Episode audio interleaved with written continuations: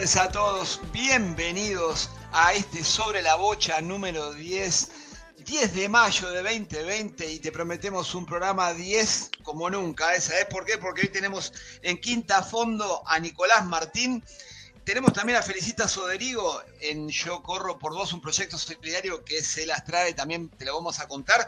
Y tenemos la segunda parte de Cacho Vigil para que este sea el programa 10 de este 2020 y voy presentando al equipo, ¿eh? equipazo hoy, ¿eh? y voy, empiezo por un amigo, ¿sí? el señor Alejandro Molesi, ¿cómo andás, Sale? ¿Cómo te va, Claudio? ¿Cómo le va a la audiencia? ¿Cómo le va al equipo, a Mauro, a la radio? Siempre agradeciendo eh, a la radio que nos posibilita poder seguir haciendo el programa en forma remota, ¿no? Así es, eh, Ale, totalmente, y la verdad que eh, tenemos que agradecerle a Mauro ahí que está, como siempre, manejando la botonera para que saca el mejor sobre la bocha. Eh, y bueno, esperemos que sea 10 de verdad hoy, ¿no? Bueno, y además tenemos, Ale, vamos presentando el equipo, ¿te parece? Voy con la voz femenina. Vamos con la voz femenina, ¿sí? ¿Te parece bien? Vamos con Yami Barbosa. Hola, ¿cómo están? Muy bien, muy bien. ¿Cómo andás, Yami, vos? Bien, bien. Siempre contenta de que salga el sol en esta época que que bueno, en teoría tendríamos que tener un poquito más de fresco, pero yo feliz. No, más vale, lindo día. Hoy no, no está bueno para hacer radio, está bueno para estar afuera, pero bueno. Pero acá estamos, nosotros como siempre difundiendo el hockey sobre la bocha. Y bueno, si me permitís, voy con el señor Fabián Simón, ¿sí? Un amigo de la casa. ¿Qué hace, Clau? ¿Cómo andás? Bueno, sí. Sí, sí, estoy, estoy. ¿Hola? Mauro sale bien, Fabi? Preguntamos al aire directamente. Sí, perfecto. Ahí andan diciendo que sí, ¿cómo andan chicos? Bueno, buen mediodía. 22 grados, lindo, soleado. Eh, se viene un, lindo sobre, sobre la bocha, así que bueno, yo creo que el que tiene balconcito, patiecito, puede tranquilamente escucharlo bajo el rayo del sol. Así que, bueno, vamos, vamos a disfrutar un poquito. Totalmente, totalmente. Bueno, y vamos presentando a Nico también. ¿Cómo andás, Nico? ¿Cómo anda todo el equipo? Hoy anuncian una máxima de 24 grados a las 5 de la tarde. Así que estén atentos porque va a haber un lindo tiempito para aprovechar del sol, como decía Yami. Muy bien, muy bien. Bueno, chicos, ¿qué te parece si hablamos de los que nos auspician? ¿Qué les parece, Ale? Vamos entonces con los auspicios. MG Radio hoy sobre la bocha. Iván, diseño gráfico, desarrollo web en una era donde estar presente lo más importante, nos encargamos de mostrarte en el mundo. No pases desapercibido, está, sé y mostrate, el mundo te espera. Sitio web www.horyvcortaan.com.ar Phone SRL, la esquina del portero eléctrico. Todo lo que buscas para soluciones en redes, encontrarlos en un solo lugar. Presidente Perón 2999, esquina de Ecuador, Ciudad de Buenos Aires. Sitio web www.betfon.com.ar. Lolita Ger, uñas gelificadas, capping gel, esmaltes semipermanentes. En Facebook, búscalo por Lolita Ger. El WhatsApp 54911 es 757 2809. Todo lo que buscas para practicar hockey y césped lo tenés en Mason Hockey Argentina. Fundas, bolsos, palos, equipos de arquero, accesorios. Encontralos en Facebook, su sitio Mason Hockey Argentina.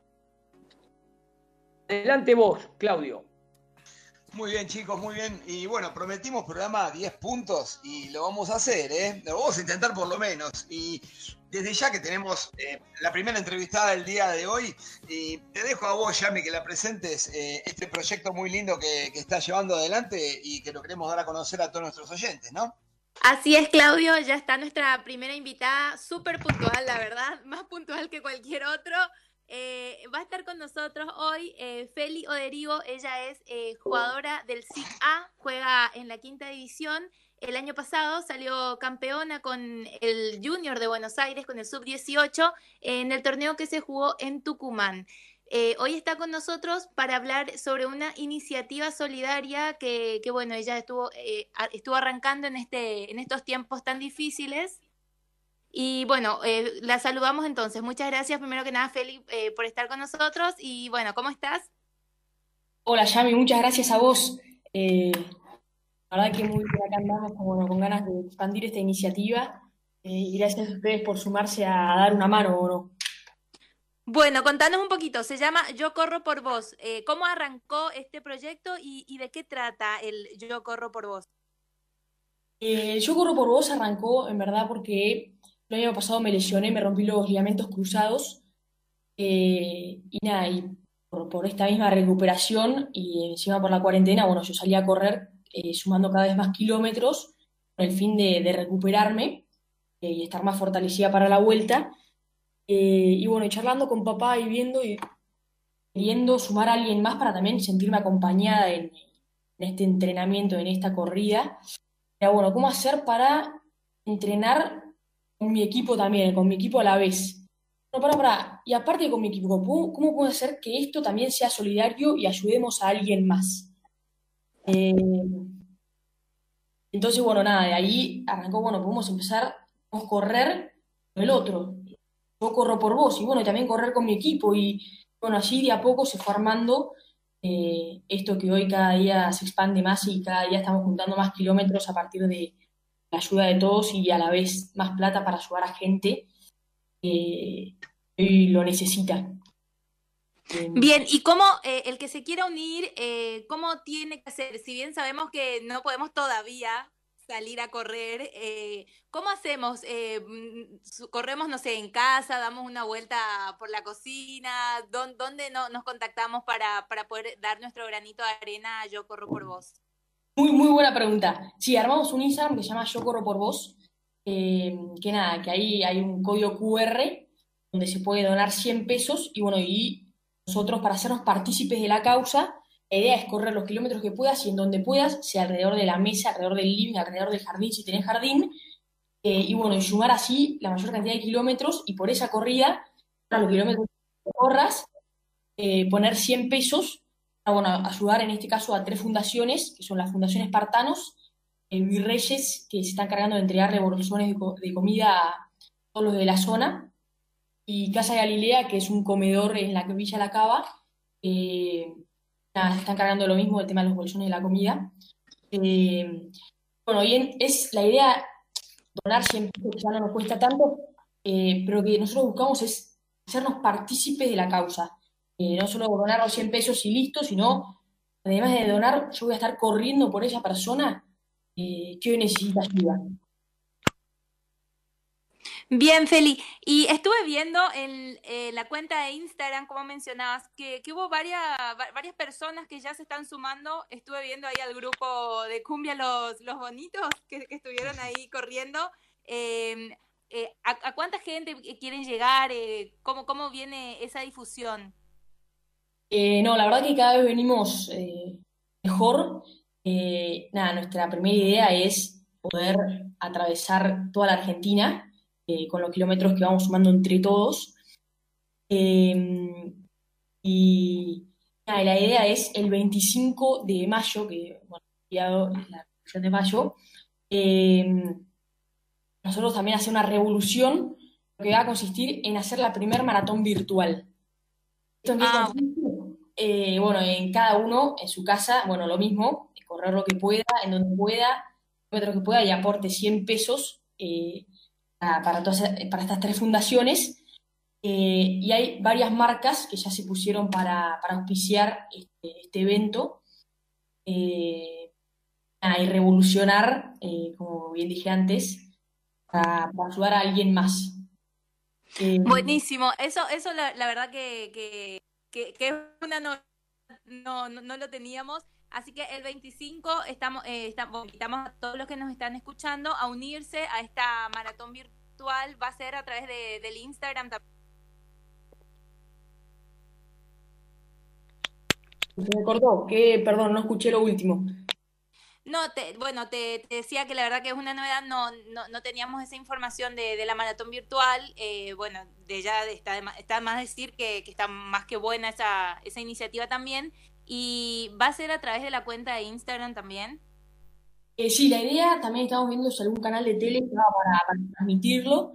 Sí, en principio va, va, a ser por ahí, pero, pero bueno, estamos apuntando también a un poco más. Eh, ahora estirar la idea, difundirlo eh, y hacer que llegue a la mayor cantidad de gente posible. Y bueno, y a la vez, en todo ese día, a lo largo de todo ese día, toda la gente que fue participando va a, participar de un sorteo eh, eh, que se van a ir rifando, se van a ir sorteando cosas de distintas marcas que están auspiciando esta movida. Entre ellas está Nike, Fila, Umbro, entre otras más. Y, y apuntar a eso. Ah, y algo que quería agregar, bastante, ¿no? Sí, sí. En quién está inspirada esta movida, que es en Terry Fox, no sé si lo conocerán. Eh, un chico que vive en Canadá, eh, tiene una determinación impresionante, juega al básquet y al, o cáncer, le, le, llevó la enfermedad, o cáncer, y le tuvieron que cortar una pierna, en vez de eh, optar por ser víctima de esta enfermedad, prefirió ser el protagonista. ¿Cómo? Bueno, él a partir de esto dijo, bueno, ¿qué puedo hacer? Correr. No, yo no solo quiero correr, quiero correr por el otro. Toda esta gente que está pasando por este cáncer, sí, su objetivo fue, bueno, correr todo Canadá, corría una maratón por día, la enfermedad lo terminó consumiendo y no pudo terminar la carrera, habrá hecho más de 5.000 kilómetros. Bueno, y hoy a nosotros toca continuar con su carrera, ¿no? Bien. Eh, ¿Fabi? Hola, Fe... Ah, voy yo, Yami. Hola, Feli, ¿cómo estás? Te habla Nico. Pero nada, antes que todo, felicitarte porque te estoy escuchando y siento como esa inspiración de cómo querés transmitir las cosas. Está muy bueno. Eh, y bueno, mi pregunta viene por este lado. ¿De qué manera contactaron con las fundaciones para incluirlas en este circuito del Yo Corro por Vos, no? No, no te escuché el, incluir, se me cortó ahí.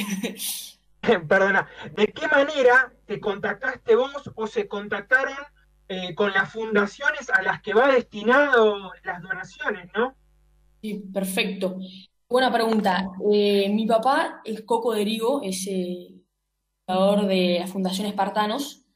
Eh, y bueno, ahí ya tenemos el primer vínculo que es con Fundación Espartanos, que lo que están encargando es de repartir bolsones eh, de comida a todas las familias y a los espartanos que están saliendo ahora en libertad. y, y, nada, esto también lo vinculamos con Virreyes.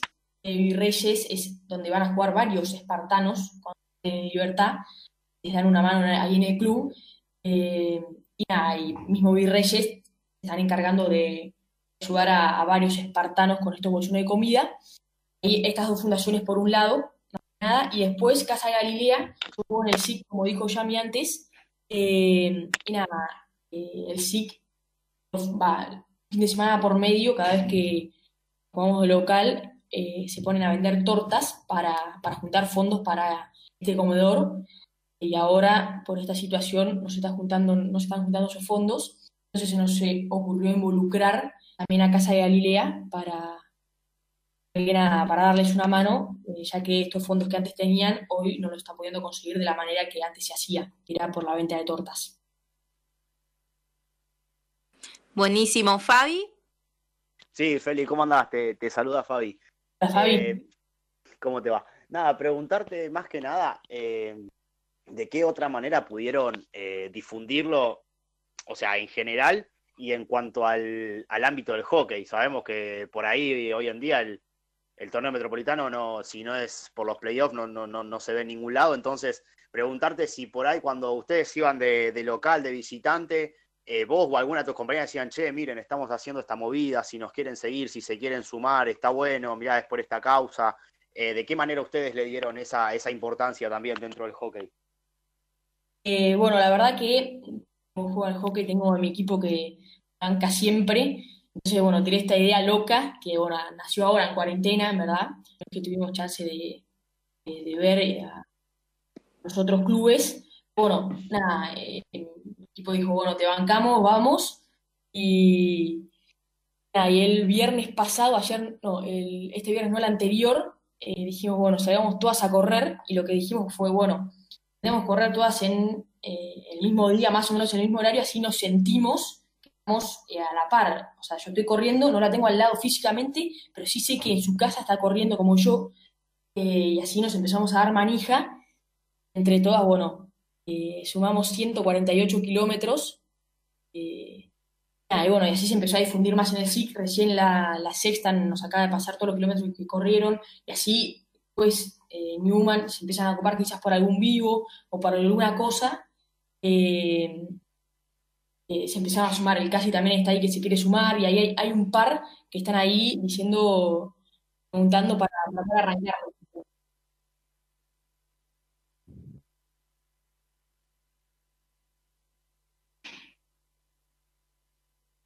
Ah, perdón, se me cortó a mí, pero ahí escuché eh, un poquito al final. Eh, bueno, Feli, la verdad que estamos súper contentos de poder también eh, sumarnos a la difusión de, esta causa. Te agradecemos a vos el tiempo de, estar acá y vamos a poner ahora entre los mensajes también para todos los oyentes eh, la cuenta de Instagram, arroba yo corro por vos, y si no, también está el hashtag yo corro por vos, para bueno, que todos puedan hacer sus aportes. Eh, te agradecemos otra vez y bueno, esperemos que podamos seguir sumando muchos kilómetros más. Decía espectacular, muchas gracias a ustedes. Eh, creo que esto es espectacular para la difusión y que la gente se empiece a enterar de esto. Que bueno, hoy eh, en nuestras casas muchas veces parece que no podemos hacer nada, pero siempre se puede eh, hacer algo por el otro y creo que, que es una buena manera de involucrar el deporte con ayuda o no. Claramente, así que bueno, felicidades otra vez, Feli, y ante cualquier otra novedad, cualquier otro, otro espacio que precises, sabes que estamos también a disposición. Muchísimas gracias, Yami, y gracias por el espacio. Eh, nos estamos viendo y bueno, vamos contando y hablando para, ver cómo sigue esta movida. Bueno, chao, chao. Chau. Muy bien. Buena ahí, Yami, ¿eh? muy bien por felicitos, hay que felicitarla, porque realmente es una linda movida la que están haciendo y, bueno, ojalá que, que le vaya muy bien. Por, y, es verdad lo que decía Nico, ¿eh? Eh, mucho entusiasmo transmite, así que está buenísimo y, da ganas de escucharla mucho tiempo más por todas las cosas que hacen. Eh, bueno, yo diría, permiso, ¿no? Mandó saludos Ernesto Durquiza, ¿sí? Por la, eh, por de la radio, así que un saludo para Ernesto, gracias por estar ahí. Aprovecho también para decir que le mando un saludo a Rocío Papa, delantera goleadora tremenda de San Cirano, ahora no está jugando, pero en su momento era tremenda en, en menores. Y hoy hay cumpleaños, chicos. Eh, Martu Catanzaro de Muni B, cumpleaños, como también Anto Brondelo, aquella arquera eh, subcampeona del mundo en Mönchengladbach en 2013 con el Junior, que está en Villa María. Ahora le mandamos un beso. Y también a Maxi Bañasco de Quilmes. Y si no hay más saludos, eh, yo diría, vamos a dar las medidas de prevención, Ale. Sí, y, y sumamos también igual a los cumpleaños uno que se dio en la semana, que es el de una amiga, Martina Caballero, el día jueves. Y quiero recordarla porque ella siempre tiene palabras de afecto para, para con algunos de nosotros. Eh, Sí. Antes de las medidas de prevención, vamos a comentar algo que nosotros habitualmente nos estamos olvidando, que es cómo se puede comunicar la gente con MG Radio. Entran a info arroba mgradio.com.ar, también puede ser por Facebook, buscan MG Radio 24 o en el Instagram MG-Radio 24, no entrando al sitio mgradio.com.ar, ahí también pueden dejar los mensajes. Y justamente en estos días hablábamos de la gran movida acá que Feli recién nos comentó y ¿por qué se dio esto? el tema del virus, del coronavirus. Preocuparse es útil para no caer en pánico, preocuparse es ser responsable, la prevención es la clave. Hashtag quédate en casa por vos, por los tuyos, por la comunidad, porque cuidar del otro es cuidarte. Hashtag cuidarte es cuidarnos. Pasamos con las recomendaciones del Ministerio de Salud de la Nación. Lavarse las manos con agua y jabón regularmente, utilizar el pliegue del codo en caso de estornudar, tocarse ojos, nariz, boca, ventilar los ambientes, desinfectar los objetos que se usan con frecuencia. En el caso que aparezcan síntomas como fiebre y tos, fiebre y dolor de garganta, fiebre y dificultades para respirar, llamar en la ciudad de Buenos Aires al 107, en la provincia de Buenos Aires al 148. No, también está el teléfono del Ministerio de Salud de la Nación, que es un 0800 222 1002. Repito, 0800 222 1002. Además, actualmente para circular en la vía pública se debe utilizar los mencionados tapabocas que cubren desde la nariz hasta el mentón, mantener una distancia de un metro y medio, dos metros con las demás personas. Reiteramos lo de lavarse las manos con agua y jabón en forma correcta, haciendo espuma, con paciencia. También, obviamente, utilizar el alcohol, el alcohol gel y la lavandina, pero en forma correcta. ¿Y por qué decimos en forma correcta? Porque hay que tener cuidado con las intoxicaciones. Cualquier tipo de donación para la atención de la pandemia puede hacer también en la página de la Cruz Roja Argentina, www.cruzroja.org.ar. Siempre recordar que para cualquier urgencia tenemos el, 100, el 911. Para situaciones de violencia de género, 144. Adelante. Bien, Ale, gracias. Y sí, buenísimo eh, saber cómo manejarnos ante esta situación que es atípica para todos. Y bueno, solamente con algunas medidas, por lo menos eh, haremos prevención y nos cuidamos un poco de este virus, ¿no? Así que bueno, muchachos, volvemos al hockey, pero no nos vamos a cualquier momento del hockey. Este es el momento donde presentamos al Atlas del hockey, ¿sí? Según ya lo ha bautizado mi amigo eh, Fabián Simón. Y estamos eh, en línea con el señor Jorge Pastine y le decimos buenas tardes, Jorge, ¿cómo estás? ¿Qué tal, Claudia? Todo el equipo de Sobre la Bocha. Nos vamos al miércoles 6 de mayo, no del 2020, que fue el miércoles pasado, sino de 1998, es decir, 22 años atrás exactos.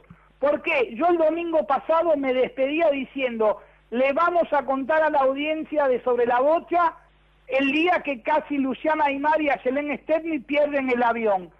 Ese día, el seleccionado argentino de hockey femenino partía rumbo a Holanda a jugar el Mundial, que se jugaban los dos simultáneos, varones y mujeres. Como habíamos contado en programas anteriores, los varones no habían clasificado en el premundial de Malasia y Argentina era el último subcampeón.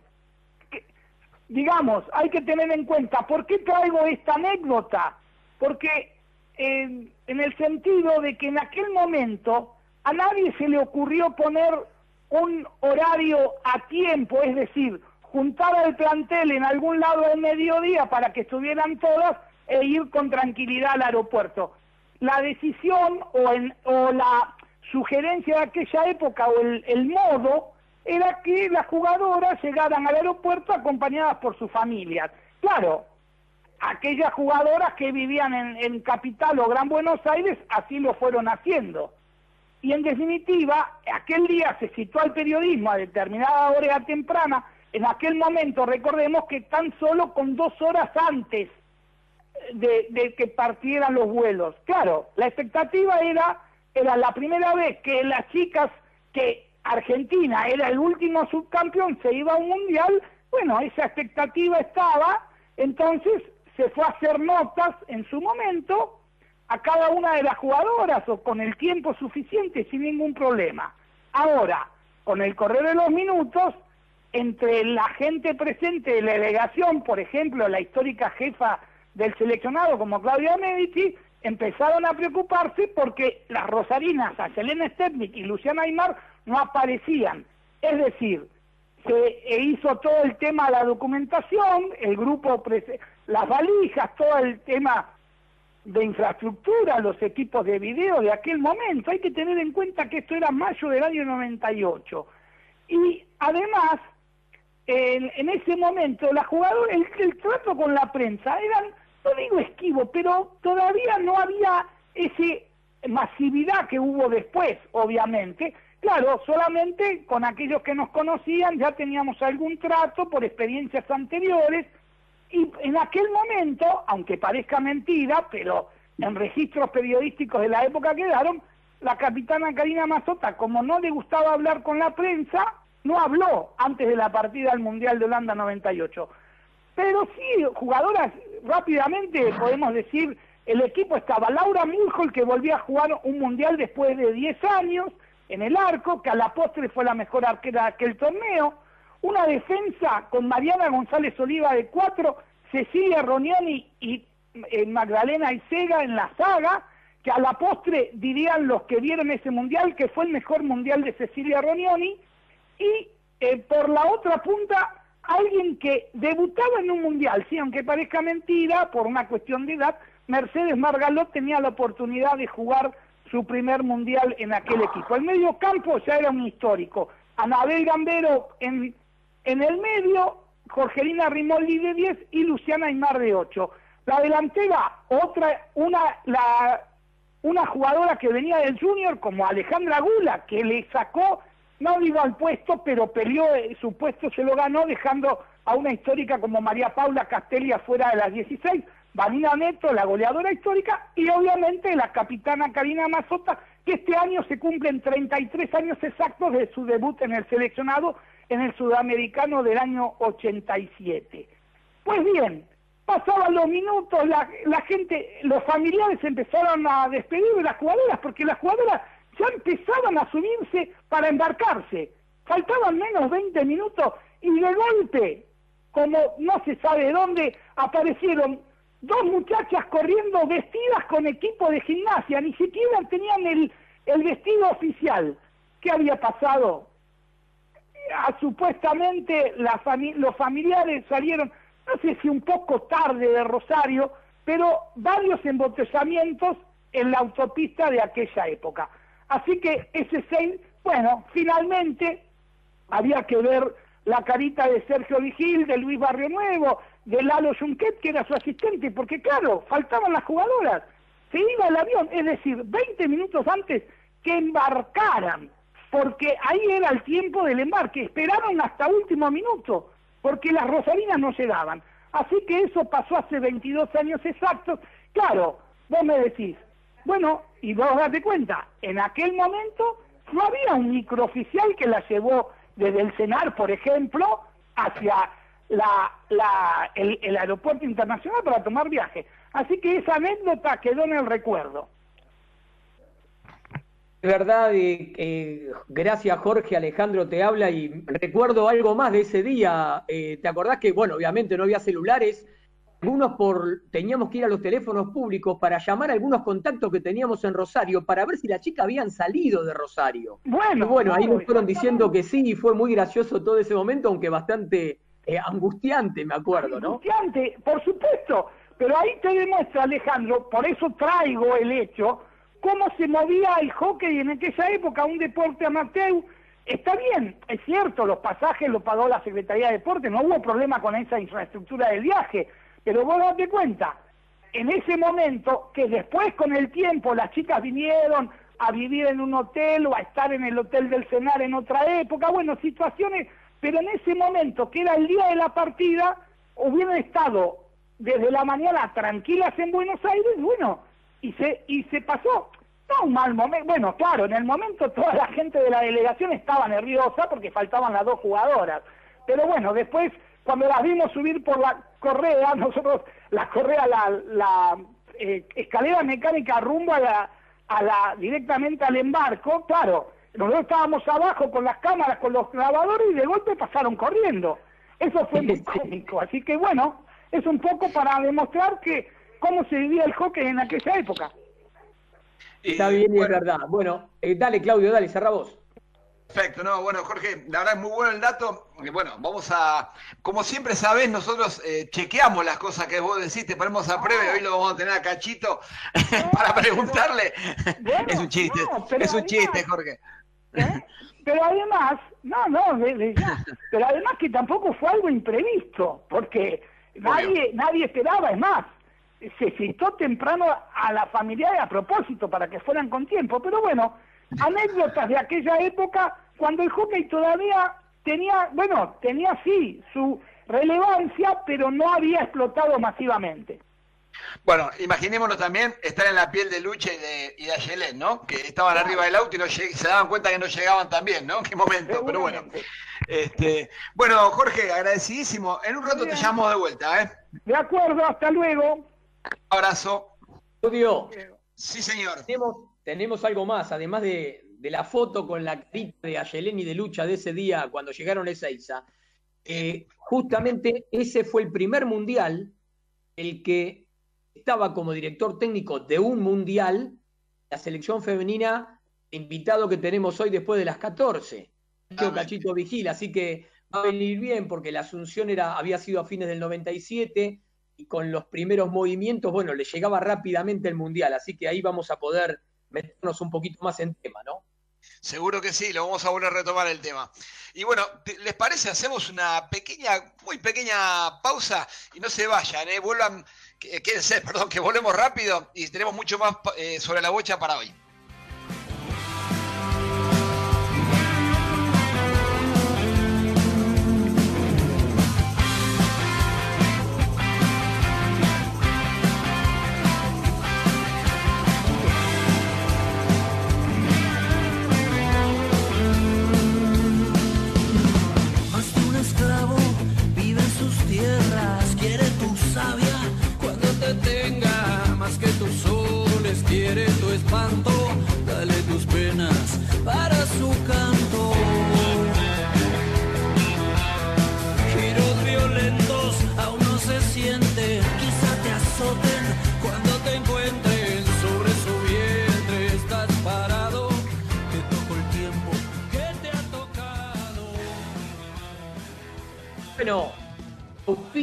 Sobre la bocha por MG Radio Iván, diseño gráfico, desarrollos web, en una era donde estar presente es lo más importante, nos encargamos de mostrarte en el mundo. No pases desapercibido, estás y mostrate, el mundo te espera. Sitio web www.horgp.com.ar Lolita Ger, uñas gelificadas, capping gel, esmaltes semipermanentes. En Facebook, búscalo por Lolita Ger, el WhatsApp 54 911 es 757 2809. Todo lo que buscas para practicar hockey césped lo tenés en Mason Hockey Argentina. Fundas, bolsos, palos, equipos de arquero, accesorios. Facebook, calo en Mason Hockey Argentina. Vamos con Phone SRL, la esquina del portero eléctrico. Todo lo que buscas para soluciones en redes, encontralo en un solo lugar. Presidente Perón 2999, esquina Ecuador, Ciudad de Buenos Aires. Sitio web www.petfond.com.ar. Adelante, Claudio. Gracias, Ale. Y sí, vamos, me compré un bolso de Mason Hockey esta semana, Ale, para cuando levante la cuarentena. porque son bien amplios. Claro, porque cuando se levante la cuarentena me voy a hacer un picnic al vial costero y me voy a llevar de todo ahí adentro para pasar todo el día al aire libre, ¿sí? Así que bueno. Y después al gimnasio.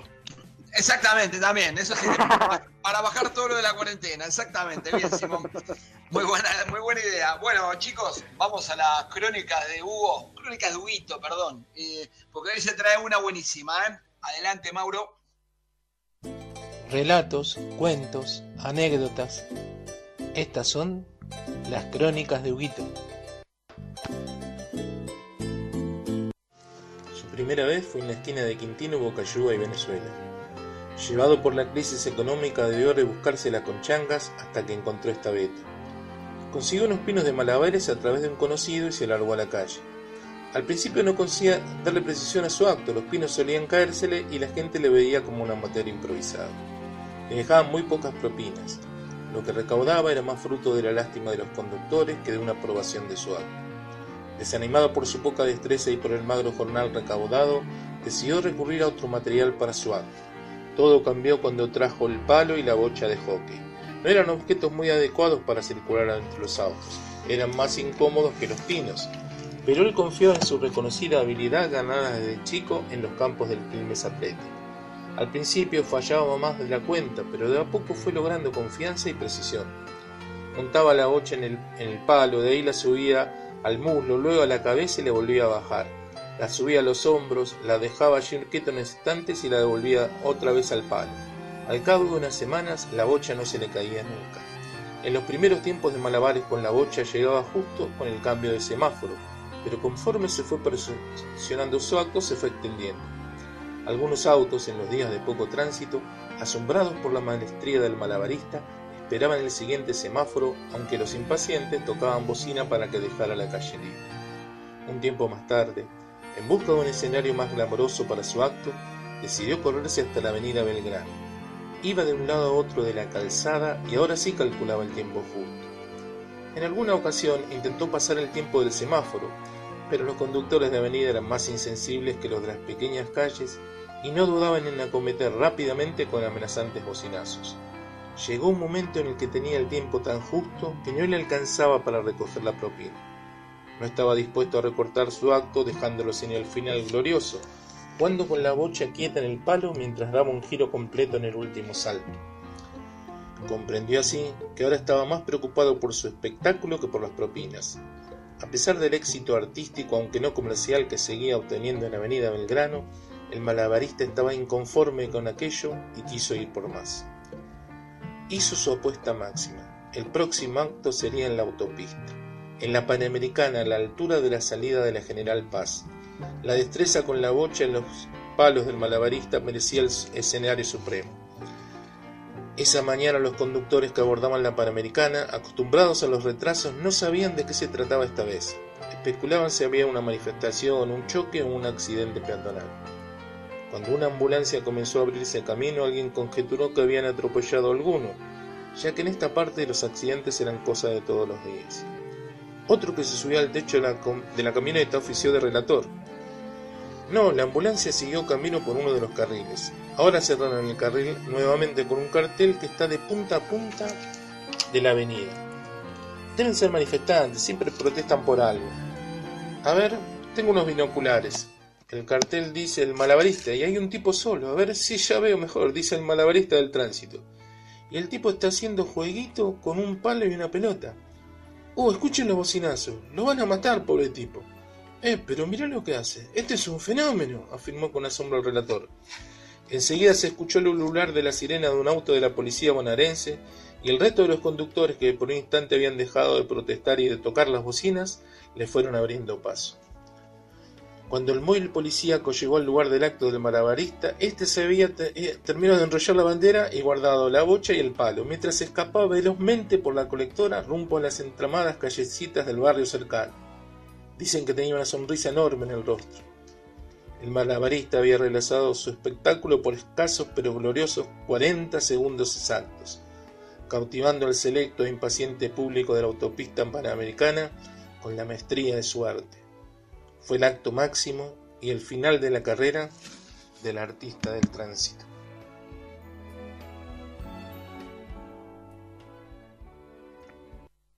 Bueno, espectacular como siempre las, las crónicas de Huguito, pero yo lo quiero poner un poco en un compromiso. No sé qué te parece, Clau, pero yo antes de fin de año quiero una de las crónicas que sea sobre el villano favorito y que lo dé a conocer. Ah, bueno. Yo siempre y cuando los oyentes, yo, pero antes de eso, yo lo doy a conocer con una condición, que los oyentes. Tendrían que participar los oyentes. Exacto, tienen que definir, tienen que tratar de adivinar quién es el villano favorito, ¿te parece? Me parece perfecto. Y después, una vez que lo vayan adivinando, cuando tenemos la respuesta correcta, le decimos a Huguito que se haga uno de los cuentitos y ya estamos. Ahí va, ya con nombre y apellido. Basta de anónimos. Basta sí, sí, no, cero, cero anónimo. No, no, no nos gustan los anónimos en este grupo. Exactamente. bien. Bueno, y bien, bien, ahí. Em, eh, Fabi, ¿y qué te parece si nos vamos a la columna de para Quinta Fondo, ¿no? Para que es la nueva columna que creamos en, sobre la bocha eh, con todos los chicos de Quinta que llegan a primero o están llegando a primera, ¿correcto? sí, obviamente. Me, me, encanta porque hoy tenemos un invitado lindo, ¿eh? Totalmente. Nicolás Martín, jugador de Sanfer de la Quinta. Vamos a escucharlo a ver qué nos decía. Bueno, en una nueva edición de Quinta Fondo esta vez nos toca irnos para el lado de Caballero, más precisamente nos vamos para el lado de San Fernando, porque estamos con Nico Martín, integrante del plantel superior. ¿Cómo andas, Nico? Hola, Fabi, ¿todo bien? ¿Y vos? Todo bien, por suerte, acá andamos. Bueno, nada, ¿cómo, cómo venís con esta, con esta cuarentena? Bueno, sabemos que te volviste a Bahía Blanca, así que nada, eh, con la familia, me imagino. Con la familia, tranquilo en casa, cumpliendo, saliendo lo justo necesario para hacer alguna que otra compra y bueno, con el instituto muchos trabajos prácticos, pero tranquilo. Bueno, bien, bien. Bueno, vamos a darle un poquito de, color a este, a este quinta a fondo. Eh, Nico, nada, eh, sabemos que sos de, Bahía Blanca, que estás acá jugando en Sanfer con plantel superior. Eh, ¿Cómo fue tu, tu, llegada al equipo? ¿Desde qué año, desde qué año empezaste a, a jugar con Sanfer? En fines de 2017 terminé la escuela secundaria y decidí irme a jugar y estudiar allá a Buenos Aires.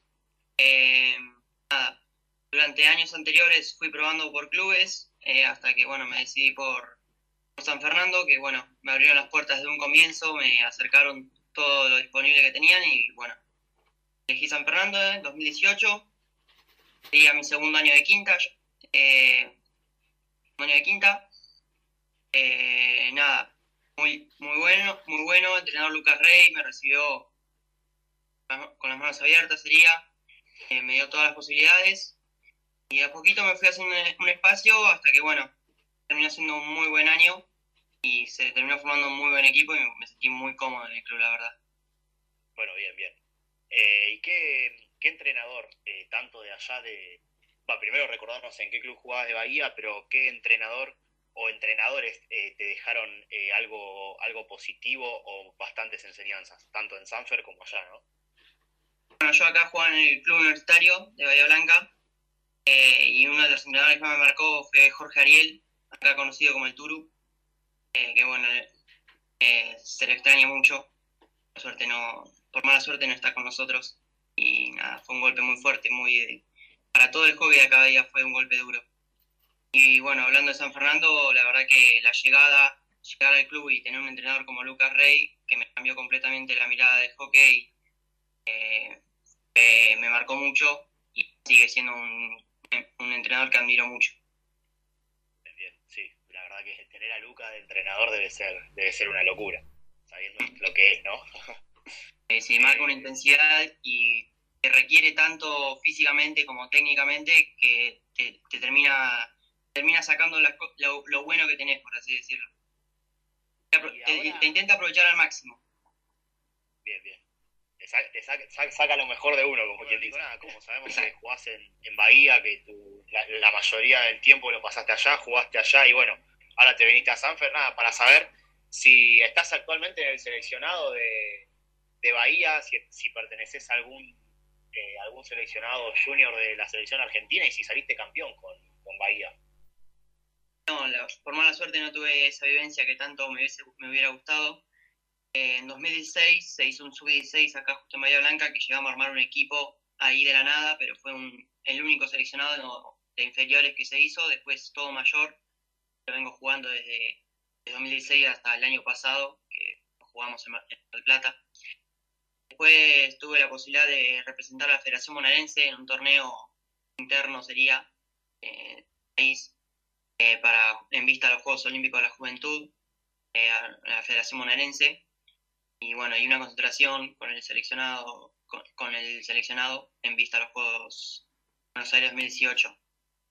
Eh, y después, últimamente, eh, solo de sparring sería en el seleccionado, y bueno, la rotación de, gente sería. Eh, pero bueno, no, no tuve la posibilidad de salir campeón. El año 2018 un torneo en Mendoza que es el ascenso B. Llegamos a la final y no, no nos dio para, para ganarlo, pero bueno, hicimos podio y el ascenso.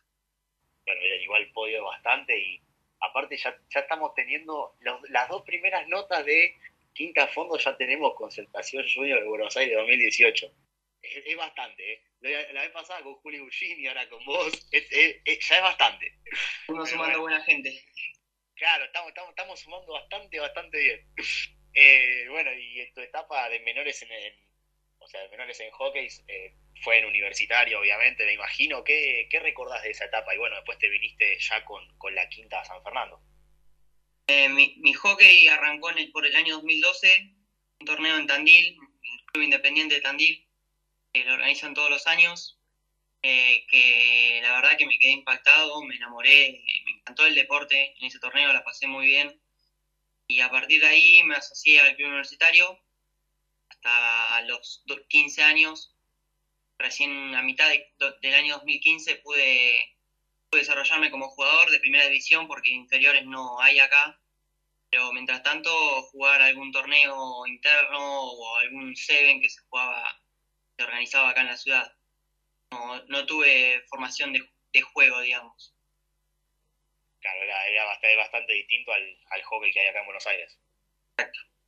Bien, bien. Y bueno, para, para, para cerrar vamos a hacer alguna, vamos a hacer dos preguntitas descontracturadas. Tenemos más o menos la misma edad, o sea, la mayoría de nuestro tiempo vimos a, a, los, a la mayoría de los jugadores ahora por televisión, obviamente. Eh, bueno, en ese momento seguro que seguro miraba hockey. Eh, ¿Con qué jugador o qué jugadora siempre eh, tuviste, soñaste con jugar y siempre lo admiraste desde chico? Puede ser jugador, jugadora, lo que vos quieras. Ver, admirar, como cuando, como cuando somos chicos, admiramos a todo el mundo. Pero al pájaro Masili, al Colo Vila, Lucas Rey, Pedro Ibarra. Bueno, ahora que los, digamos, los, los veo jugar, comparto cancha con, cancha con ellos, es, un orgullo y la verdad que es muy lindo disfrutar de su juego. Siente, siente el peso, por así decirlo, la diferencia en, la, en la mirada del hockey que tienen. Y, y- y ya, y ya para cerrar ahora sí, ¿y algún otro jugador que vos no lo tengas en el equipo y digas, hoy en algún momento sueño con, con jugar con él? ¿Alguno de, de los leones que no tengas en tu equipo? Y con pelear me gustaría compartir cancha. Jugar mano a mano, no sé si compartir cancha, sino jugar contra él. Yo, fue un jugador que admiré eh, cómo él vio el hockey plan- y cómo planteó la necesidad de una nueva forma de ejecutar algo, que es en el corto, como a partir de, de eso él se, per- se perfeccionó y bueno, consiguió su espacio y, en el seleccionado y a partir de ahí empezó a crecer a lo que es hoy en día.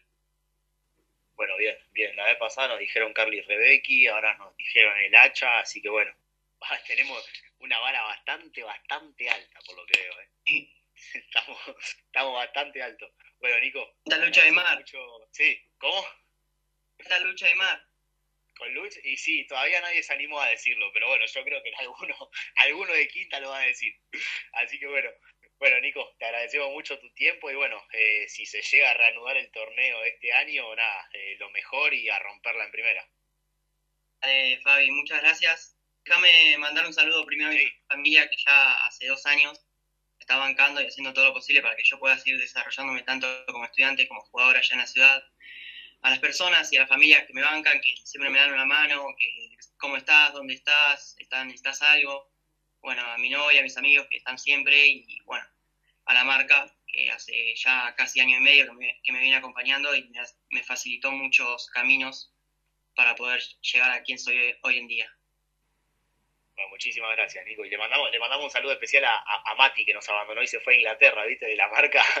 se lo fue. Ay, Dios. Así que bueno, bueno, muchas gracias, Nico. Eh, seguimos en contacto. Muchas gracias, Fabi. Saludos. Saludos. Bueno, chicos, ahí pasaba un, un nuevo quinta fondo, la, la- la segunda edición, como quien dice, con la vara bastante alta, ¿eh? Otro, otro, otro chico que pertenece a un, seleccionado, en este caso de Bahía, ya tuvimos a Juli de, Buenos Aires, y bueno, por lo que tengo entendido, más adelante se viene más lindo la cosa. Y bueno, nada, mandarle un saludo grande a Nico que, nos está escuchando y a, y a Mati justamente de la marca que desde Inglaterra también se sumó. Así que, así que bueno, un, un placer haberlo tenido. Eh, y bueno, tenemos también mucho, mucho jugador con vara alta. Nombró al Pájaro Masili, al Hacha, a Pedro Ibarra. Eh, un, un lindo mix nos dio. Sí, sí. Así que, bueno, eh, un crack de San Fernando que lo vamos a ver prontito disfrutar, mejor dicho, cuando arranque el metro. Entonces, bien, ahí, eh, Nico, muy bueno. ¿Y tenemos mensajes, Yami? Sí, así es, Claudio. Nuestros oyentes se están manifestando ya desde, la, desde los primeros minutos del programa, así que vamos a leer algunos de sus mensajes. Eh, eh, nos sal- ¿Ahí me ¿Eh? escuchan bien? Sí, me están Perfecto. escuchando bien. Pasa que hoy mi internet me está abandonando. Eh, nos saluda Martina de Puerto Madero, eh, que nos dice que está muy prendida al programa como todas las emisiones, así que muchas gracias, Martina. Gonzalo de Pueyrredón nos dice, siempre prendido los domingos con el deporte. Muy buena info y esperando a Sergio Vigil, ya llegan un ratito. Eh, Claudio de San Justo nos dice que están muy buenas las crónicas de Huguito, nuestra, nuestra sección un poquito nueva, un poquito ya de la casa también, que, que se sumó hace, hace unos programas. Eh, Yami. y bueno, Oscar de... ¿Ahí me escuchan? Sí, sí, te decía, eh, ya que le gustó la crónica de Huguito, que se juegue y diga quién es el villano favorito, ¿no? Claro, nos dice, ¿el villano favorito es sobre la bocha o, o incluye a deportivamente? Eh, no podemos decirte Sobre tanto, demasiado. Pero sos, sos de cosas serias. ¿eh?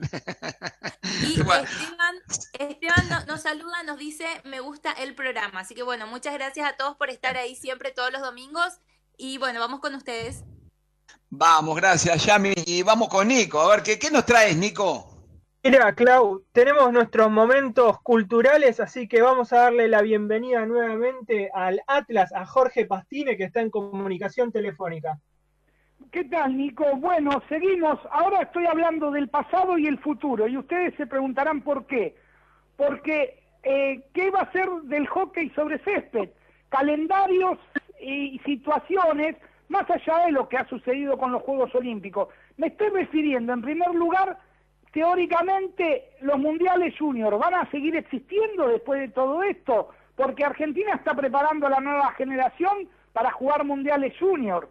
Pero bueno, ¿cuándo serán esos mundiales juniors? ¿En el 2020, en el 2021? Yo creo que este año no va a haber, quizás el año que viene, pero después choca con otras eh, con otros torneos y otras épocas. Veremos cómo se reacomoda eso, teniendo en cuenta que realmente, si nos ponemos a, a repasar la historia de Argentina en los mundiales junior, esto le ha permitido un crecimiento exponencial al deporte, porque de esos equipos que se han formado en la década del 80 salieron jugadores que han hecho historia en los seleccionados mayores y además han dejado muy bien parado este, a este deporte. Y por otro lado, también teniendo en cuenta lo regional, la famosa Copa América, que, que da la clasificación al Mundial del año 2022, que recuerden, aquellos que quizás todavía no están en el futuro, se va a jugar por primera vez en dos países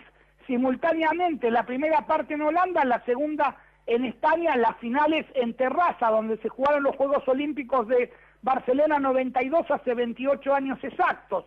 Entonces, ¿qué va a pasar con la Copa América? Otra, una cuestión regional. ¿Qué, dirá la Federación Panamericana? Porque eh, si la Copa América no se juega a tiempo, ¿cómo se va a clasificar para el próximo Mundial? Quizás por los Juegos Olímpicos, si se juegan los Juegos Olímpicos. En definitiva, la Copa América en mujeres, Argentina siempre la ha ganado desde que se juega en el 2001. Y en varones, que se juega a partir del 2000, bueno, en la primera terminó tercero, Cuba fue clasificó directo al Mundial de, Malasia 2002, Argentina fue campeón del premundial 2001 y de esa manera llegó al sexto puesto finalmente en el Mundial de Malasia el 2002. Pero después también la ha ganado en sucesivas situaciones. En los últimos años, en el 2017, los dos, las dos líneas clasificaron directamente tanto para el Mundial de la India como el Mundial de Holanda, mejor dicho, perdón, no el Mundial de Holanda, sino el Mundial de Inglaterra. Y en definitiva, eh, ¿por qué este tema de los calendarios y lo que ha dejado también eh, armar estos equipos teniendo en cuenta que lo único que servía era la clasificación directa para Mundial? Entonces, hay que saber qué va a suceder tanto con la Copa América y con los Mundiales Junior, teniendo en cuenta ahora, claro, el hockey ahora con los, con los nuevos Juegos de la Juventud, también de esa manera las generaciones van acercándose a los seleccionados. Antes tenían nada más que dos caminos, ahora uno más con el Juego de la Juventud, pero bueno, para el Juego de la Juventud hay tiempo, el 2022. ¿Qué va a suceder? ¿Ustedes tienen alguna información o teniendo en cuenta Nicolás y Claudio, ¿cómo, ¿cómo se ve? Porque en definitiva, seguramente hay varias jugadoras y jugadores que están en las listas, es más, hasta que empezó este tema de las suspensiones, ya se, había equipos base que estuvieron entrenando durante todo el año, pero en definitiva nunca vamos a saber exactamente cómo van a seguir estos torneos. Jorge, te habla Alejandro. Eh, sí, justamente hay un tema que es eh, obviamente que no, no solamente para la Argentina, sino para todos los países y en todas las federaciones y en todos los deportes, posiblemente se está hablando que lo último que se abran son las fronteras, claro. que hasta tanto no haya una vacuna, esto eh, es peligroso. Por lo tanto, cualquier torneo internacional, no, no, mucho más de los que se juegan en equipos, hay contacto, eh, a ver, hay que ponerlo todo en signo de interrogación e inclusive con puntos suspensivos, porque no se sabe cómo va a seguir esto, ¿no? No, desde ya, pero vos sabés eh, que durante el año 2019 tanto la dupla em, eh, Esteban Ronconi con, con eh, ay, Javier eh, Braña, mejor dicho, eh, exactamente, ellos ya armaron la lista del junior o el pre-junior y por el lado de las mujeres, Fernando Ferrara nos ha dicho a nosotros que también ya tiene un grupo de jugadoras trabajando, incluso algunas ya varias de las concentraciones y recorriendo el país. Esa, esa, ese, esa generación es como ha entrado en stand-by, eh, Alejandro. Sí, inclusive eh, al grupo, a los dos grupos los hemos visto entrenar y, y lo estaban haciendo, eh, a ver, teniendo el objetivo ya claro y sabiendo que los torneos iban a ser en determinada fecha. Obviamente, toda esta situación de la pandemia a nivel mundial Ah, eh, un poco puso a todo en el freezer, ¿no? Nadie se sabe, nadie sabe bien cómo continuará. Claro, pero yo pongo, eh, hago por algo traigo este tema, porque hago hincapié en la Federación Regional, ¿no? La situación de la Panamericana. Dejemos de lado a la Federación Internacional que se va a regir por lo internacional. Pero ¿qué, qué está pensando la Panamericana con respecto a esos torneos que seguramente en, el resto del mundo no le dan, no les llama, no, no le dan atención porque no les corresponde? Pero ¿hay algún protocolo en vista? Por ahora no, pero igualmente esto, viste que va cambiando semana por semana de acuerdo a la evolución o no eh, del tema del virus. Así que bueno, quedará abierto el interrogante Sí, para, para el futuro, ¿no? En Bueno. próximas semanas algo más sabremos. No, y está bien, y seguramente, y si no, tendremos que eh, vivir de los recuerdos que nos han dejado otros campeonatos. Es verdad. Bueno, Jorgito, te agradecemos mucho la participación y quédate Nos escuchándonos que en unos minutitos más aparece Cachito, ¿no? Seguro.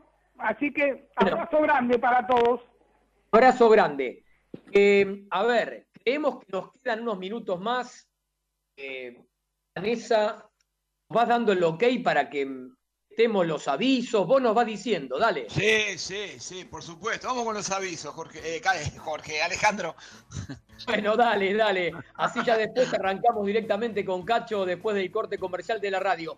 Así es. Ofician sobre la bocha por MG Radio.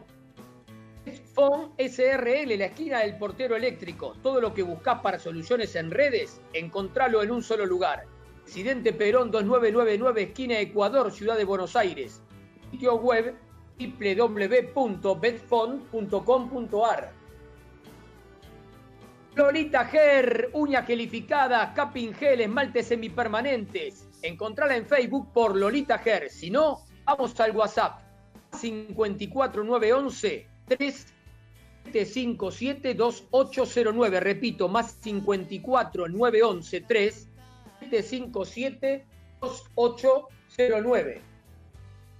Todo lo que buscas para practicar hockey césped lo tenés en Mason Hockey Argentina. Fundas, bolsos, palos, equipos de arquero, accesorios. Encontrarlo en su lugar de Facebook por Mason Hockey Argentina.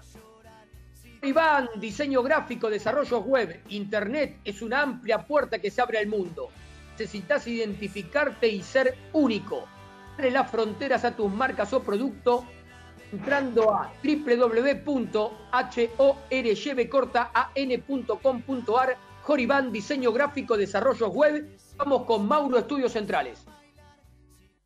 Desde la ciudad autónoma de Buenos Aires, República Argentina, transmite MG Radio, mgradio.com.ar. ¿Querés empezar a cantar? ¡Animate! Mabel Rodríguez, Mabel Rodríguez, profesora de canto para principiantes. Trabajo con el cuerpo y la voz para prevenir la fatiga vocal. Enfocado a docentes de jardín y primaria. Comunicate vía mail a nmabelr@hotmail.com.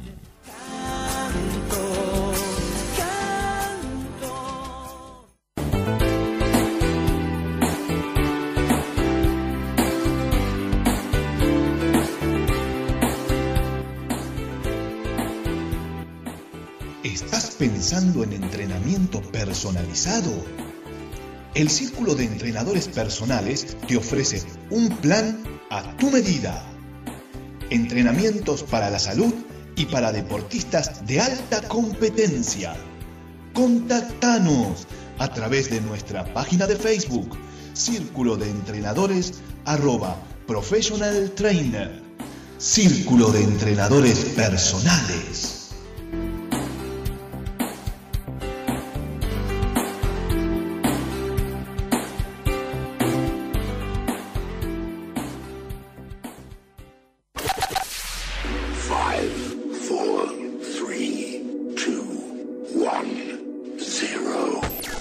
Los martes, abre la disco.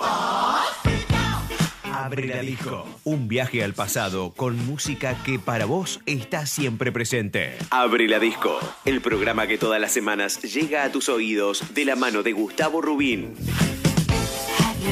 Abre la disco. Un momento único. Un momento para vos. Un momento verdaderamente genuino. Abre la disco. Los martes a las 21 por MG. Para cuidar tu cuerpo y mente, MG Radio tiene el programa que vos esperabas. El Templo del Alma, con Diego Esteban y un destacado equipo de profesionales. El Templo del Alma, los viernes a las 21 horas en MG.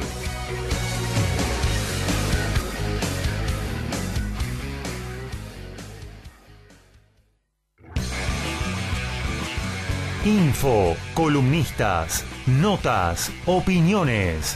Deportivamente, un polideportivo con todas las disciplinas. Deportivamente, conducen Antonella Curatola y Alejandro Molesi y va los domingos a las 14.30 horas por MG Radio. En Generación Memes, comentamos sobre esta forma de decir, opinar y pifiarla de lo lindo en las redes sociales. Generación Memes, un poco de luz, más allá de la pantalla, con Pablo Mateusi y Bocha Resnick, todos los lunes a las 19 horas, por MG Radio. Gaby Giachero te invita a compartir El Picadito. Deportes y buena música. Escuchalo todos los sábados de 11 a 13 en MG Radio, la radio de Villa Urquiza.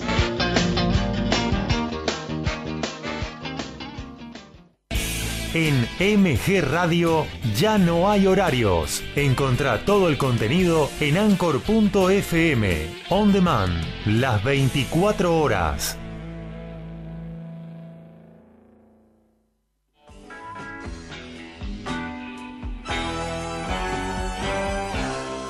Estás en momentos genuinos. Estás en MG Radio.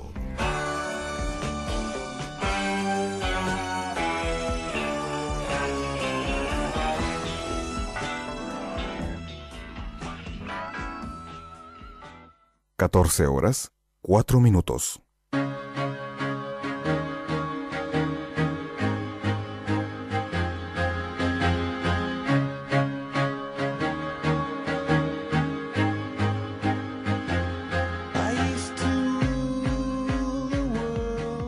Abriendo el último bloque del programa de hoy de Sobre la Bocha, primero vamos a decir cómo puede hacer la gente para comunicarse con el programa a través del sitio de Facebook MG Radio 24 o a través del Instagram MG bajo Radio 24, si no, escribiéndonos a info arroba mgradio.com.ar o entrando al sitio de la radio mgradio.com.ar y ahí van a ver que en el costadito derecho pueden mandarnos los mensajes. Pero bueno, vamos a retomar una charla, un momento grato con un amigo. allá por el 23 29 de marzo, si mal no me equivoco, tuvimos la primer parte y nos quedó corto el programa. Por eso, nuevamente, hoy, en un domingo por la tarde, Chito, ¿cómo te va? Buenas tardes. Hola, buenas tardes, Ale. ¿Cómo estás vos y cómo está todo el equipo? Bien, bueno, ¿cómo venís llevando estos días? Y ya después entramos con las preguntas que nos quedaron de la otra vez, que eran muchas. bueno, eh, bien, eh, con, con muchísima actividad, con muchísima, en todo aspecto, actividad deportiva, actividad de capacitación, actividad del ser, actividad familiar. Y, y también eh, esperando eh, que podamos transitar este, eh, este espacio de la mejor manera y que, eh, y que cada persona pueda estar acompañada, cada, persona, cada colega de la vida pueda estar acompañado, cuidado y bueno, y a los que les toque pasar situaciones difíciles, que, que puedan tener toda la compañía de sus familiares y, y de Dios, ¿no? Porque hay muchas cosas que ya no dependen de nosotros y las que sí dependen, eh, poder entregar todo, toda nuestra responsabilidad, toda nuestra solidaridad, toda nuestra comprensión y, todo el apoyo que nos podamos dar.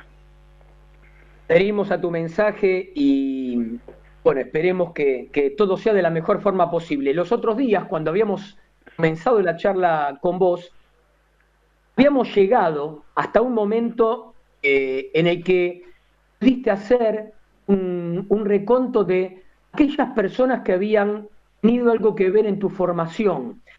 Y recuerdo que nombraste a Pedro Chamorro, a Enrique Osela, a Marcelo Garrafo, a Andrés Rosso, Luis Ciancia, a Sergio Gravellone y a Aldo Ayala.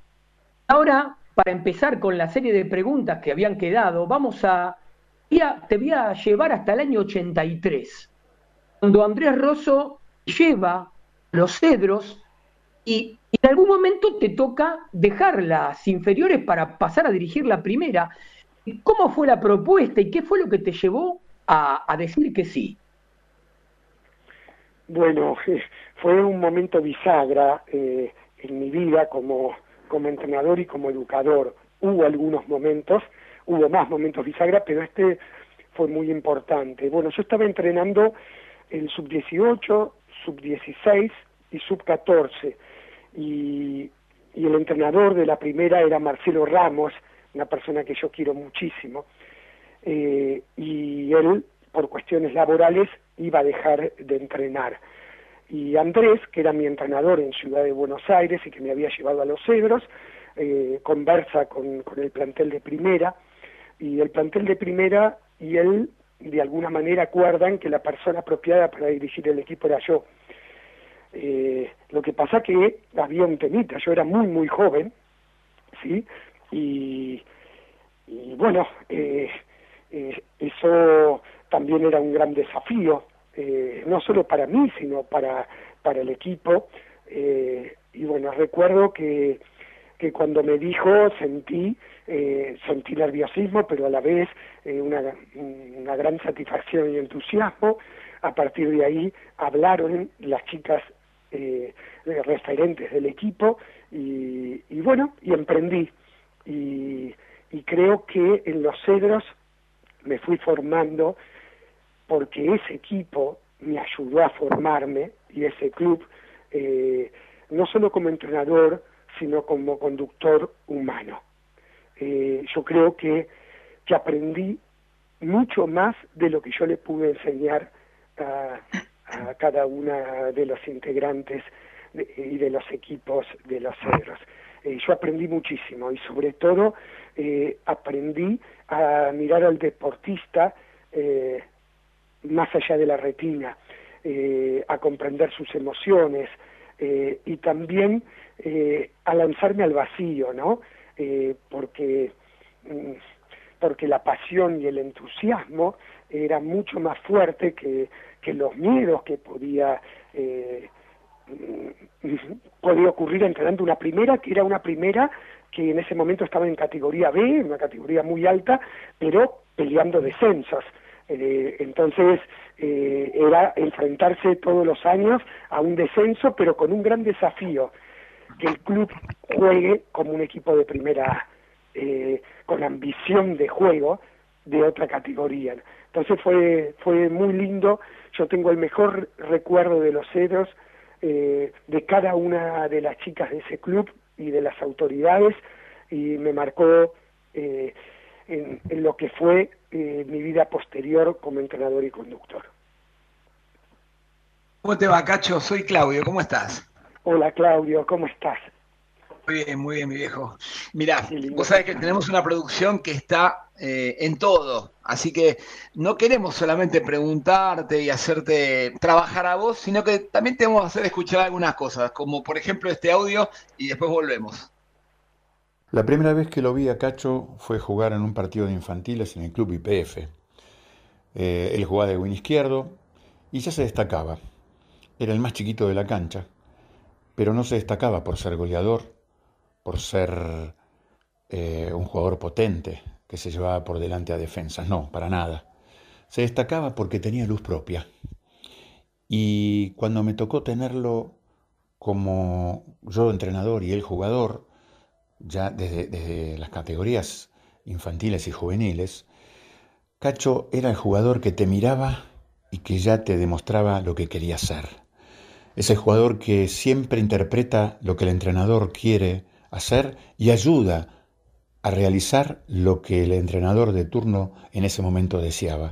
Yo sentía que Cacho ya, en ese momento, cuando yo era entrenador, él era un entrenador que me ayudaba a que yo pueda ser o lograr el objetivo de ese entrenamiento. Siempre bregaba por sus compañeros, por la calidad del ejercicio, eh, tenía gran inventiva y él le agregaba cosas a los ejercicios, me acuerdo, y lo vivía con una pasión extrema y, no desaprovechaba un segundo de ningún entrenamiento. Y esas ganas de querer ser hizo de que sus cualidades, como el hecho de ser un, un gran eh, tener una cualidad de, gran resistencia, tener la cualidad del entendimiento del juego, saber siempre dónde estar parado para la, desarrollar la mejor jugada, hizo que llegara a ser un jugador de selección. Pero mucho más importante fue, sin ninguna duda, su aporte como entrenador, porque él como entrenador supo ver donde otros no llegamos y sabe llegar donde otros no sabemos. Entonces, eh, por eso Cacho es lo que es como entrenador y, parece una persona no organizada, a veces se hace el distraído, eh, pero realmente tiene una capacidad de organización, no con computadora, eh, no con ninguna carpeta, su organización la tiene en su cabeza. Y esto es lo que lo hace diferente. Solamente unos pocos con el talento de Cacho pueden hacerlo. Eh, para mí ha sido un enorme placer y un honor haber podido acompañar el desarrollo de tamaña figura. Un abrazo grande. Bueno, Cacho, me imagino que lo conoces, ¿no? Un entrenador tuyo. Pucha, eh, eh, eh, estoy, estoy muy emocionado, me pasan muchas cosas. simplemente, primero quiero darle las gracias por este audio, darle las gracias a Marcelo Garrafo eh, por las palabras que he expresado. Eh, estoy choqueado. Eh, me ha expresado un montón de estas cosas, pero nunca eh, de una manera así, en un audio, eh, sorpresa y con todas juntas, ¿no? Eh, yo lo que puedo decir es gracias y, y, Marcelo fue ese entrenador que me invitó en cada momento a conectarme eh, con mi abundancia y no con mi escasez. Me invitó a ir a aspectos de fortaleza. Esto que Marcelo nombraba eh, yo jugaba de wing y en ese momento estaba en el seleccionado juvenil eh, y, habí, y, había quedado en el seleccionado juvenil de Buenos Aires y en el año que él empieza a ser entrenador, Marcelo, y, y, y yo paso a jugar de volante central, ese año quedo afuera del seleccionado juvenil. Y yo no me olvido más que Marcelo me dijo, yo estaba mal, y si hubiese jugado de wing yo estaría en el seleccionado, y me miró y me dijo, Cachito, quizás si seguías jugando de win, hoy estarías en el seleccionado de Buenos Aires. Pero yo te aseguro que vos vas a, vestir la camiseta argentina, la nacional. Y mucho más que eso. Solamente confía. Confía. Eh, y bueno, me acuerdo que a partir de ese momento empezaron eh, una serie de, de acontecimientos con Marcelo, por ejemplo, él me invitaba a su casa, no me olvido más cuando me invitó a su casa a tomar la leche. Eh, y, y ahí hablábamos de hockey, yo era el jugador que admiraba a él como jugador y lo admiraba como entrenador, y me invitaba a tomar la leche y, y esos momentos eran maravillosos. Después él antes de llegar a los entrenamientos del club me mostraba los entrenamientos, me preguntaba, Cachito, ¿tenés alguna idea, algo más para aportarle? Y yo no lo podía creer porque que, que tu entrenador, tu maestro, te dé ese espacio y a partir de ese momento fue pasando el tiempo y él eh, me hizo entrenar divisiones menores de, de Ciudad de Buenos Aires y, y a partir de ahí eh, seguía siendo mi maestro y mi ídolo, pero me trataba como un par y a la vez me quería eh, como un hermanito menor. Y, y Marcelo eh, despertó en mí y en todas las personas, los, los jugadores que él entrenó, el espíritu olímpico, las ganas de ser el mejor, eh, el mejor país del planeta en hockey. Y en ese momento nuestro hockey estaba muy lejos de ser el mejor.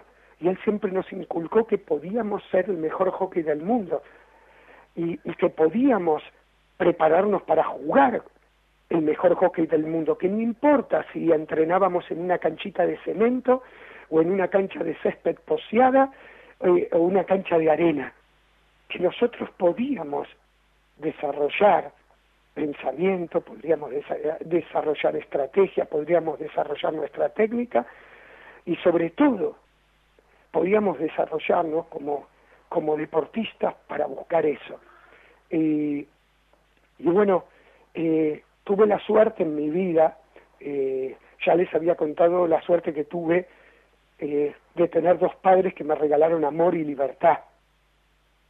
Y Marcelo, eh, tuve la suerte de tenerlo como entrenador y un montón de, de jugadores más que hoy son entrenadores en todos los clubes y que han pasado por el seleccionado, su gran mayoría, eh, me dio la posibilidad de expandirme cognitivamente y espiritualmente, porque él siempre me regaló ese espacio de poder entregar espiritualidad que para mí era muy importante y él generaba esos espacios para que ocurra.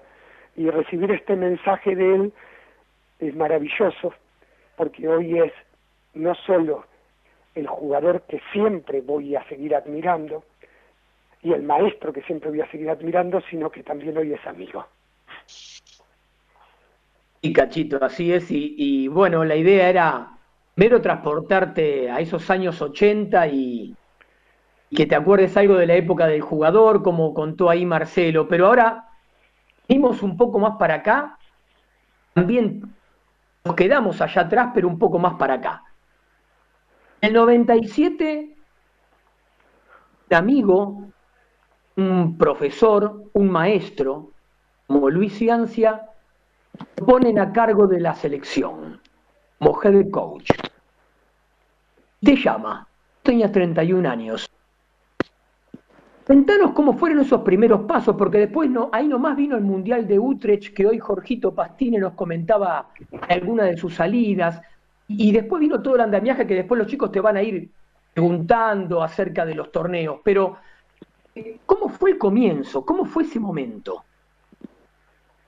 Bueno, ese momento fue un momento mágico, un momento pleno de, de, de entusiasmo, incertidumbres, miedos, eh, eh, dudas, eh, ganas, eh, todas las emociones que puede tener un, em- alguien que va a emprender algo, algo que, eh, que soñabas, pero que no imaginabas que se iba a dar en ese momento. eh, yo en ese momento estaba entrenando la primera división del Club Ciudad de Buenos Aires y teníamos un sueño muy grande que es eh, llegar a lograr nuestro primer título en la historia para las damas del club. Y, estábamos camino a eso. Y se presentaba el cuarto año eh, y que ya estábamos ahí muy cerca. Y de repente viene este ofrecimiento de Luis que, que como maestro, como, como Marcelo fue mi maestro, Luis fue mi segundo padre. Y fue la persona que, que confió en mí de la misma forma que Marcelo eh, en el seleccionado, porque vio atributos en vez de deficiencias. Deficiencias tenía, pero vio atributos que estaban relacionados con lo que mencionaba Marcelo y me ayudó mucho. Y, y él eh, también me acunó como jugador de selección, eh, me exigió mucho y me ayudó mucho. Eh, siempre cuando dirigí equipos, él era un hincha de mis equipos y me enseñó mucho como entrenador. Eh, y de repente, él vuelve, creo que volvía de, de España, y, y lo van a nombrar head coach, y me dice, me llama por teléfono y me dice, quédate sentado que te quiero dar una noticia. Si yo soy head coach, quiero que sepas que te he elegido como entrenador de selección femenina. A Marcelo como entrenador del masculino y Alejandro como ayudante de Marcelo y a Lalo lo he pensado para que sea ayudante tuyo. ¿Qué te parece? Y yo al principio le dije, uy, qué bueno, Luis, qué bueno, bueno. Y me dice, bueno, pero esto empieza en febrero. ¿Cómo en febrero? Pero yo en febrero empiezo con Ciudad de Buenos Aires. Y me dice, por favor, sentate de nuevo, que yo te estoy haciendo un ofrecimiento. Bueno, a partir de ahí empezaron muchas cosas y hasta que llegamos a un punto crucial. Eh, que a mí me costaba dejar ciudad porque era mi, mi sueño en ese momento y también porque tenía un montón de miedos. Digo, ¿por qué me elegiste a mí? Y, y me acuerdo que después de muchas charlas me dijo algo que para mí me marcó para toda la vida. Cachito, yo hoy te elijo porque creo que sos la persona más apropiada.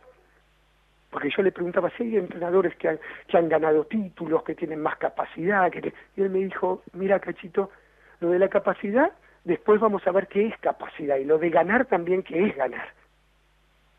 Pero yo te puedo asegurar que no tengo dudas que vos, por tus características, sos la persona apropiada. Y a partir de ahí empezó algo maravilloso, porque lo primero que se construyó es un cuerpo técnico.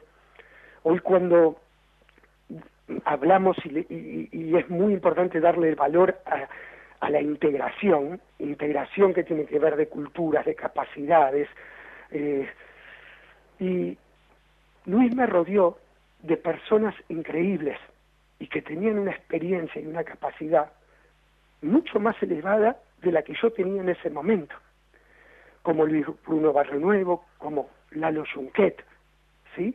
Y como el mismo Luis. Después más adelante se sumó Gaby Minadeo, y como Claudia Medici, como jefa de equipo. ¿Y qué pasó? Yo me acuerdo que en ese momento las chicas eh, les sorprendió en un primer momento mi forma de, de, de, enseñar en los grupos, pero tenía la tranquilidad que había un sustento de Luis Bruno y de Lalo, que en todo momento sacaron sus espaldas para que se pueda desarrollar, para que nos podamos desarrollar y ayudarme a desarrollar a mí también, sin nunca querer ocupar otro lugar. Y eso habla de la lealtad, la capacidad y la generosidad. Y las chicas fue increíble porque me llevó tiempo que ellas siempre me respetaron en el primer momento, pero que confíen plenamente fue un proceso que ocurrió después del tercer año. Entonces yo tuve que crecer mucho como entrenador. Y también tuve que aprender mucho de, de mi equipo de trabajo, que me enseñó y me ayudó, es como que, que me fue llevando hasta que dijeron, bueno, Cacho, ya estás. Y, y lo que recuerdo de ese momento es que tuve la suerte de tener un grupo de cuerpo técnico y un grupo de jugadoras que tenían hambre, espíritu competitivo, amor hacia el hockey, ganas de ir por un sueño mucho más grande que un torneo, ir por un sueño de que el hockey sea. Y tuve la suerte de que todo costó y era pico y palo. Y también tuve la suerte de recibir un equipo junto con el cuerpo técnico que tenía valores heredados y que también tenía palmares ganados y trabajo realizado, como fue el, lo heredado del cuerpo técnico de Chiche, Guille, Mario Ranali, etcétera. Entonces, lo que recuerdo es, algo que me queda es, recuerdo que iniciamos el proceso sustentándonos en los cimientos que ya había y declarándonos que podíamos ser el mejor equipo del planeta y que nos teníamos que animar a seguir construyendo estructuras sobre el ya, ya, ya puestas y que si revolucionábamos nuestra forma de vivir el día a día del hockey. Y nos internábamos para entrenar 11 meses y medio y formar una familia como equipo, que seamos la familia del seleccionado y que el equipo sea un selección, eh, que la selección sea un equipo. Y que si aprovechábamos las capacidades que cada uno lo tenía porque las jugadoras tenían una capacidad nunca vista, se reunían jugadoras de una capacidad cognitiva, técnica, física, mental, jamás vivía en un mismo momento. Y que teníamos un gran desafío, ser el equipo más unido del planeta, ser el equipo que más quiera crecer cada día del planeta y que más convicción tenga. Y así ahí fuimos. Nada fue fácil, pero cada día, cada día éramos un poquito mejor que el día anterior. Y en esto influyó un liderazgo colectivo, porque creo que cada una de las personas le dieron la forma, cada uno de los integrantes, jugadoras y cuerpo técnico, le dieron la forma que después tuvo cuando la leona salió hacia afuera y, y desparramó el mundo y revolucionó el mundo. Cacho, eh, Claudio nuevamente, mira, eh, justo me diste pie para, algo que quería preguntarte, porque si bien está en tu libro, que dicho sea de paso, lo recomiendo que lo compren, que lo lean, porque está muy, muy bueno, creo que sirve para la vida, eh, no, no para el hockey, eh, pero quisiera que en el libro lo contás muy bien, pero quisieras que te tomes unos 10 minutos para contar la historia de la leona, ¿no? Porque con todo lo que hiciste para lograr que la camiseta tenga la, bueno, la cara de la leona, o sea, el símbolo de la leona, ¿no? Si lo podés contar. A ver, Claudio, me llevó un capítulo muy largo, pero voy a tratar de decir que, por qué nace la leona. Eh, bueno, la leona nace eh, porque siempre estuvo, siempre estuvo dentro de los cuerpos, la mente y la esencia de este grupo de chicas. Y creo que la leona se fue gestando en muchas generaciones, en muchas, las que empezaron, las que iban en barco a jugar eh, un mundial, las que tenían que ir a entrenar a las 12 de la noche, una de la mañana al, al lugar de Marangoni, las que tenían que pagar para hacerse un viaje, y las que y los equipos que de, de, selección que iban a un torneo en menores condiciones que los demás, pero sacaban algo que los hacía distintos. Bueno, la León estaba agazapada eh, dentro de, de ese ADN de tantas generaciones y había que terminar de sacarla afuera y había que distinguir a la leona deportiva, leona de la vida. Y creo que la última parte fue un proceso de cuatro años, donde un día apenas las cono lo conoció al grupo, eh, la psicóloga Nelly Cafré, nos dijo, tienen un equipo de leonas. sepan que este equipo se potencia ante la presión. Este equipo cuida como nadie a su compañera. Y este equipo va en busca de la presa, de la presea.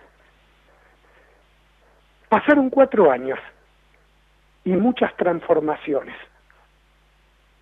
Hasta que un mes antes de Sydney, la leona se pudo visualizar y salió afuera. Y no salió el nombre, no salió solamente el logo, salió el espíritu y el logo se construyó. Y encima el logo se construyó y el protagonismo estuvo dentro del seno del equipo. Porque el logo con un bosquejo de la hermana de Marcela Manes, que en un momento, eh, Marcela Manes es mi esposa, que le, que le, que le pasa a Inesita Rondo, y Inesita Rondo ahí le pone todo el detalle, el sello, y la hace una, una leona que represente al equipo. Pero cuando esa leona sale, se dibuja y después pasaron un montón de cosas hasta que la leona, sale a la cancha, ahí salió el espíritu de este equipo y tomó conciencia de lo que era. Y fue a enfrentar la presa, que era la presea, en Sydney 2000. Eh, yo creo que la leona hoy no es, no es un logo, no es un dibujito, no es un nombre, es la esencia. Es una forma de vivir, de sentir y de pelear por los sueños. Eh, por eso es tan fuerte y por eso, a partir de ese año 2000, donde la leona sale al mundo, el hockey se expande en toda la Argentina.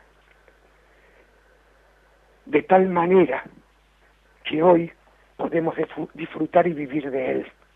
Y de tal manera que hoy hay algo que más allá de la posición que podamos tener en el ranking en un momento u otro, la Leona es marca mundial, pero marca mundial, ¿sí? En esencia, de lo que es sentir el deporte y vivirlo. Eh, bueno, después todos los pormenores de cómo fue surgiendo eh, y detalles, ahí me llevó tiempo porque y escribí tal cual uno por uno en el libro. Y lo que sí es que fue una construcción colectiva. Por eso tiene tanta fuerza. Excelente, Cacho. Muchísimas gracias. Gracias a vos, Cachito, Cachito ¿cómo estás? Eh, te saluda Yami Barbosa. La verdad que te quiero agradecer también por, por estar acá con nosotros en el programa hoy y te quiero hacer llegar, ya que como siempre que estás vos acá presente, nuestro mensajero explota, te quiero leer algunos mensajes de la gente que, bueno, además de saludarte, te quiere hacer llegar su cariño. Eh, nos eh, escribe Susana de Valvanera, nos cuenta que está almorzando con su esposo Ricardo y que bueno, está muy contenta de estar escuchándote. Marianela desde San Telmo te manda un abrazo grande. Eh, también te saluda Kevin que nos está escuchando desde Devoto. Y Luciana nos dice, escuchar a Cachito siempre es un placer y muy bien presentado.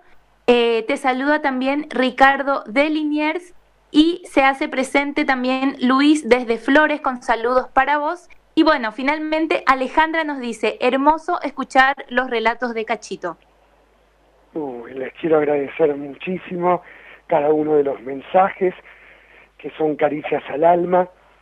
De todo corazón se los agradezco y, a vos, Jenny, y, y a todo el equipo que me los puedan transmitir. Buenas tardes, Cachito. Juan Cruz es mi nombre y como ya estamos en el horario de Deportivamente, pero igualmente es un placer enorme tenerte en cualquier programa, sean sobre la bocha o en Deportivamente, le doy por comenzado nuestro programa y te pregunto, ya que hablaste de Cindy 2000, Juegos Olímpicos para vos, una palabra que te suena familiar porque lograste medalla de plata en Sydney y en Atenas 2004. ¿Cómo encaraste esos torneos y cómo fue subirte al podio olímpico y colgarte dos medallas de manera consecutiva? Bueno, eh, el Juego Olímpico, eh, para mí es algo sagrado. Y lo que es sagrado es el tránsito hacia el Juego Olímpico.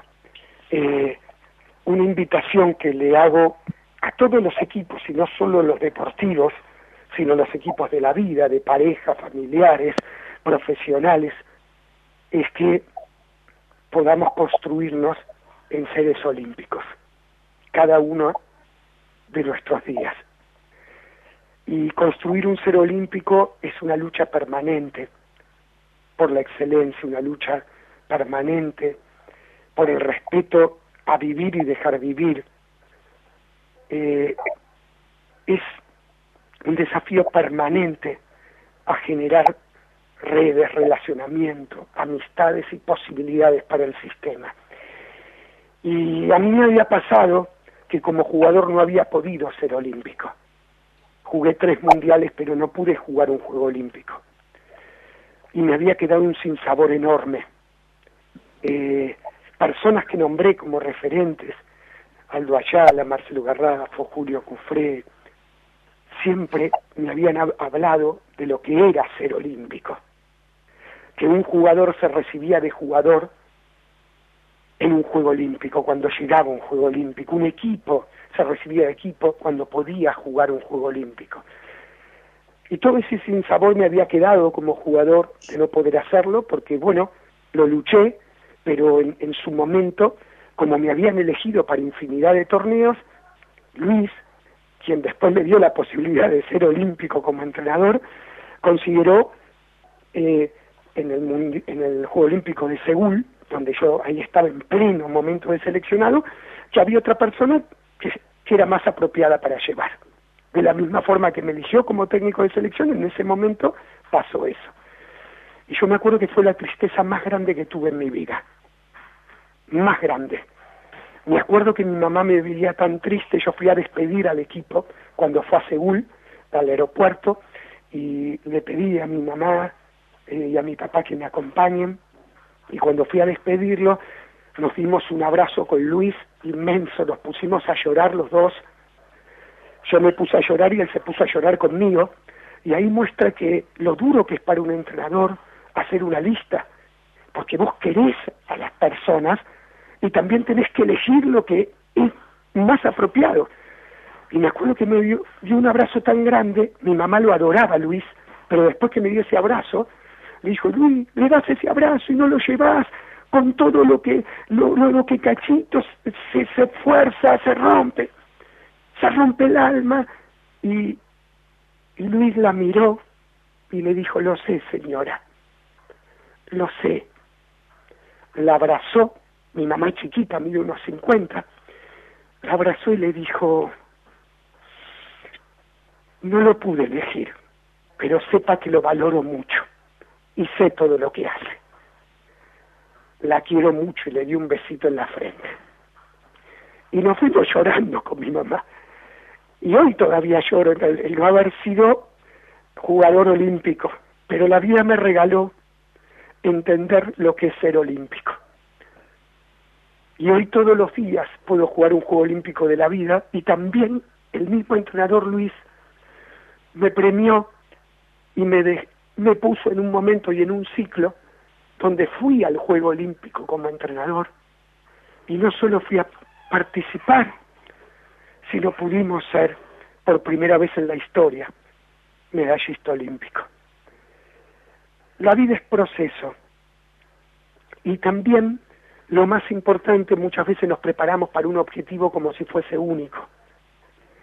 Hoy me preparo para algo más que un mundial con un juego olímpico, un torneo, un campeonato, sino para hacer todos los días y prepararnos como equipos para ser campeones todos los días, como seres humanos, como deportistas, como profesionales. Entonces, para mí el olimpismo es mucho más que un juego olímpico. Lo que sí puedo decir que hay un montón de olímpicos de la vida que no han ido a un juego olímpico, quizás deportivo, pero tuvieron Juegos Olímpicos a lo largo de su vida y eso también es ser olímpico.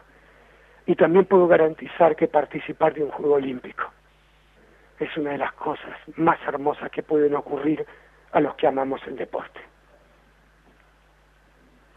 ¿cómo estás? Nico te saluda, la verdad es impresionante escucharte, un placer siempre.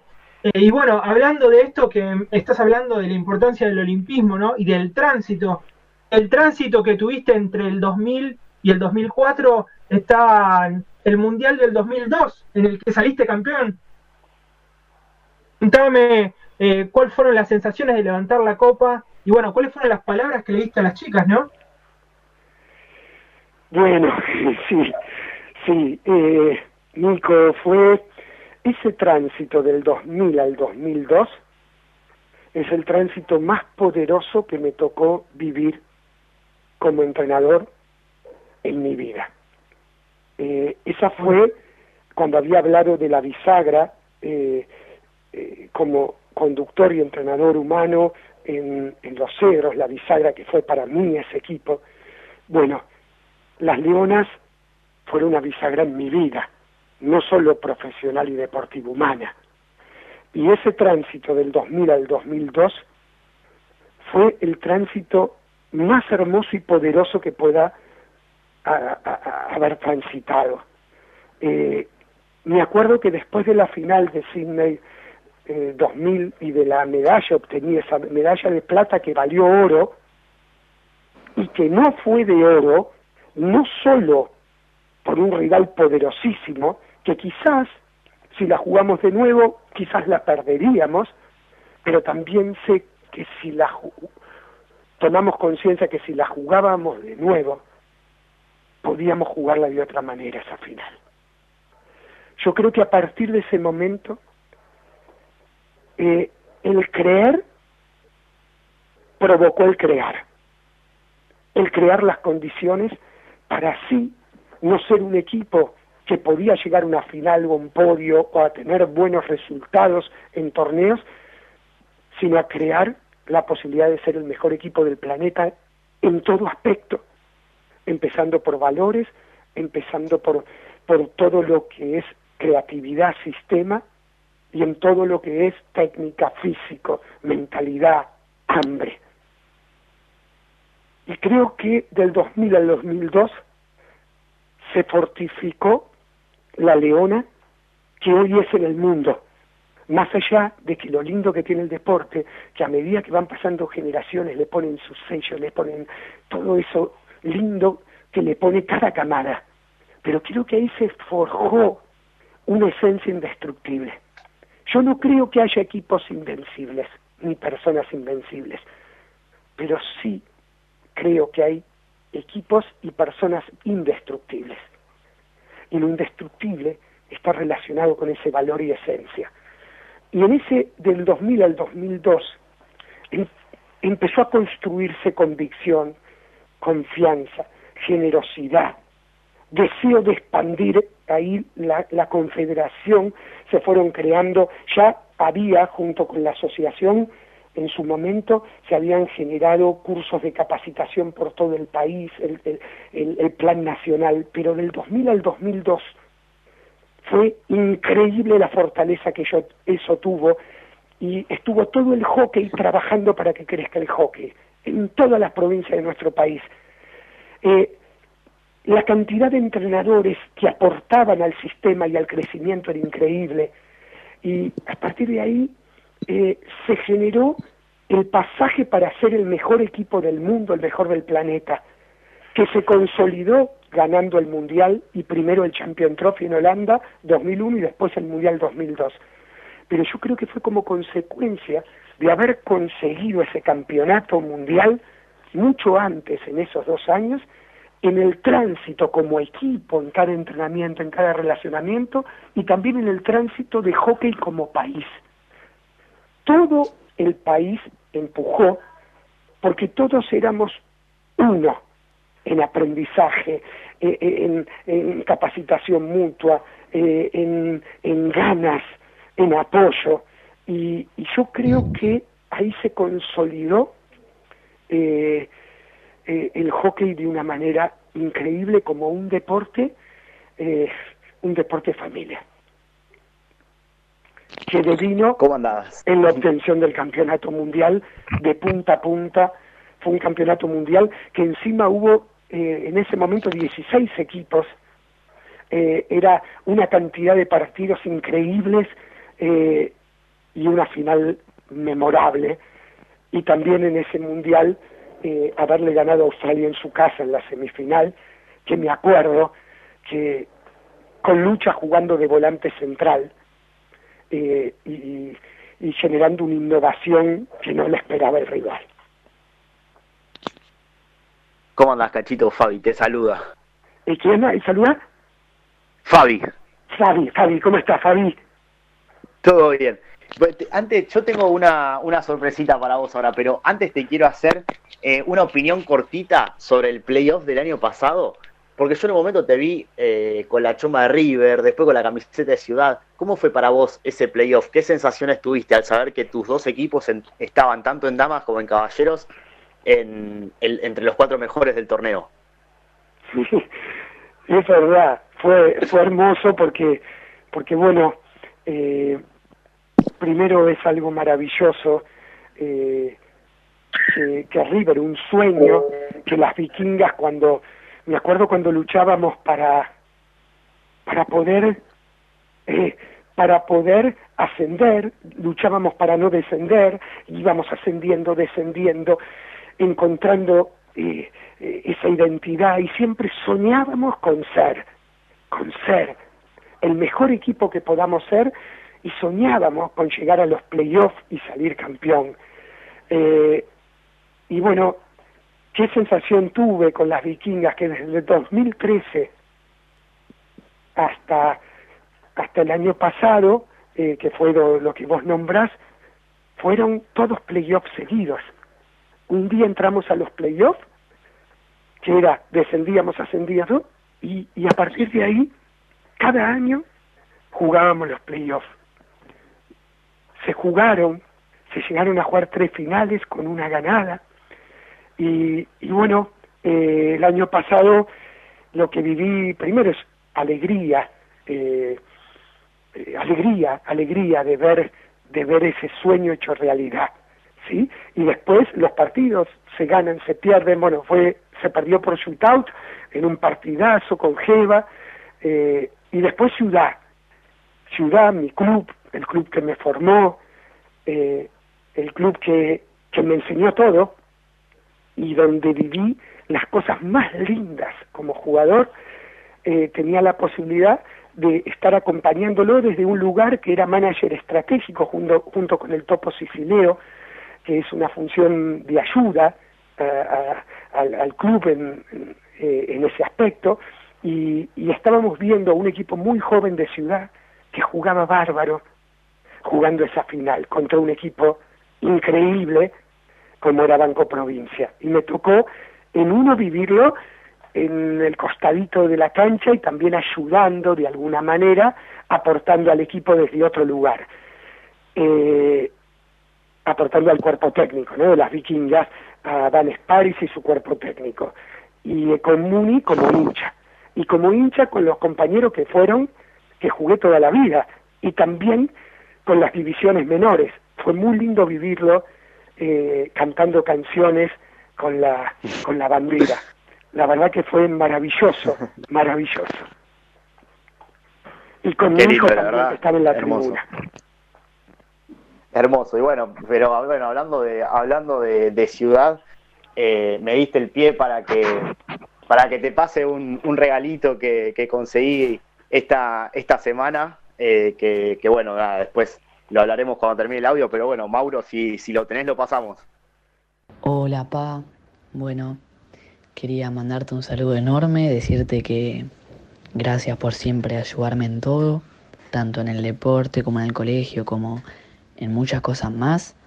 Y bueno, eh, te admiro un montón, te quiero un montonazo y gracias por siempre estar. Un abrazo enorme, Pa. Te quiero.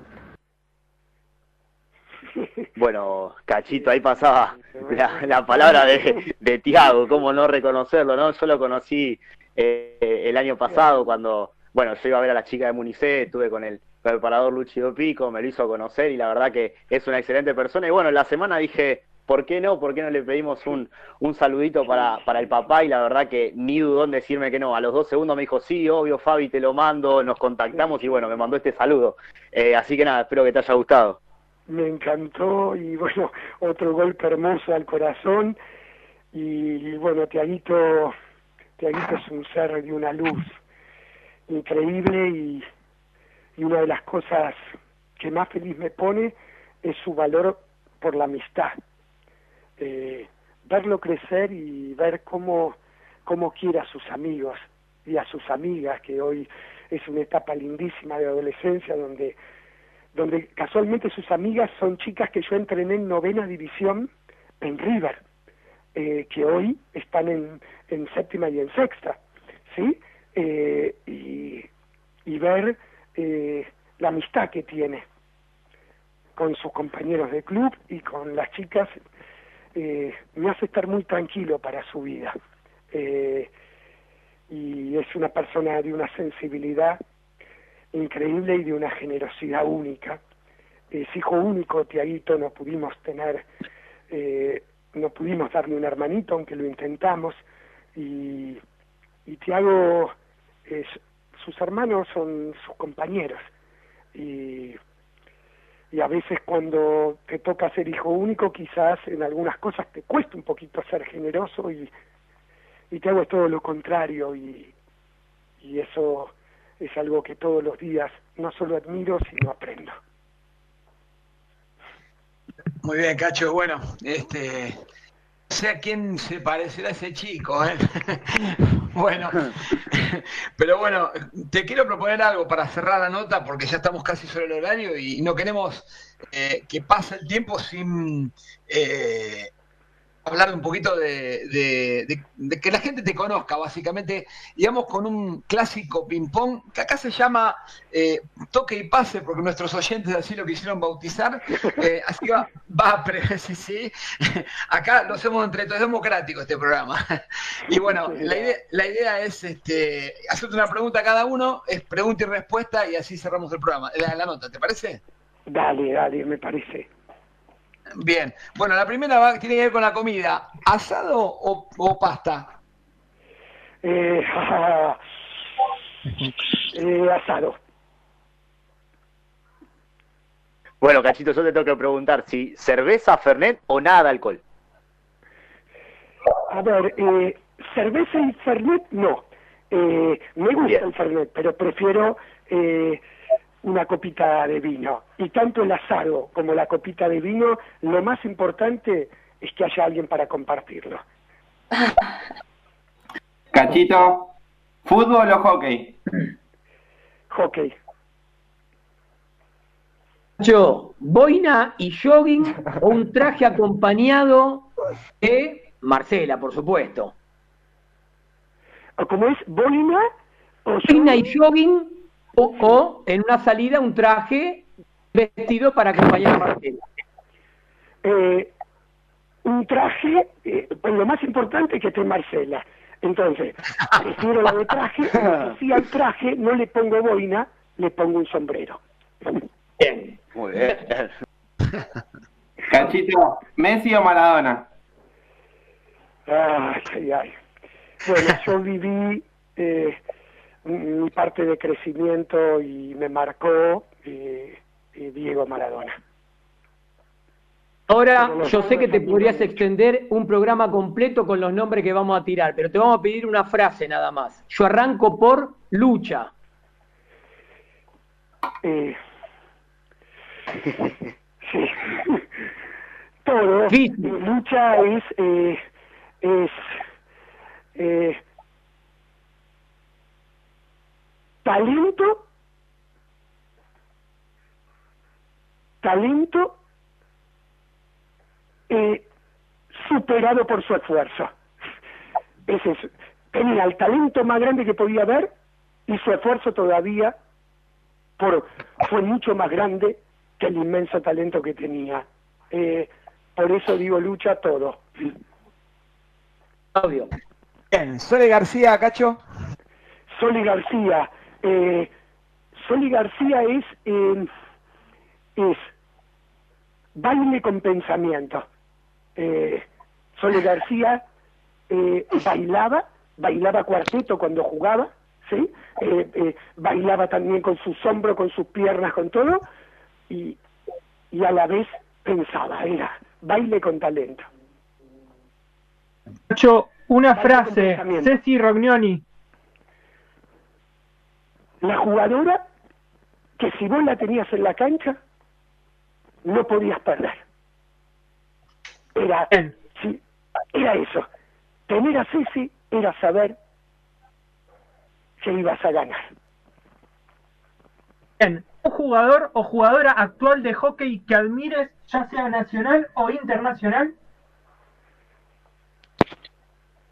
Y eh, Pedro Ibarra, ¿sí? Eh, Pedro Ibarra eh, me encanta. Eh, yo me acuerdo cuando éramos chicos y veíamos a, a Fischer en Alemania, cuando estábamos en el seleccionado, había un central que era Fischer, que era increíble. Y bueno, eh, Pedro Ibarra eh, es todo eso. Es, es, es pensamiento, es técnica, es mentalidad ganadora, calidad. eh, bien, eh, Pedro. Y después, eh, a mí me encanta Manu Brunet. Eh, Manu Brunet es, es, es pensamiento, generosidad, eh, es eh, sentimiento de equipo, eh, eh, es- tiene, eh, tiene entrega y, y esos huevos cognitivos, ¿no? Bien entendidos. Cachito, ¿cómo estás? Todavía no hablé con vos. Antonella te habla, ¿todo bien? Sí, ¿quién habla? Perdón. Antonella. Eh, uy, perdón, que me, acá apareció un ruido. De nuevo, ¿con quién hablo? Antonella. Antonella. Antonella. Anto, ¿cómo estás? Todo bien. Mi pregunta tiene que ver con que, ¿qué preferís? ¿Ganar un mundial de nuevo o conseguir el oro olímpico? Eh, cons- que el hockey consigue el oro olímpico y que también pueda establecer algo que puede ser histórico para nosotros, el doblete olímpico mundial, y creo que lo podemos conseguir. Y si tenés la oportunidad de frotar una lámpara y un genio te concede un deseo, ¿qué pedirías? Ah, eh,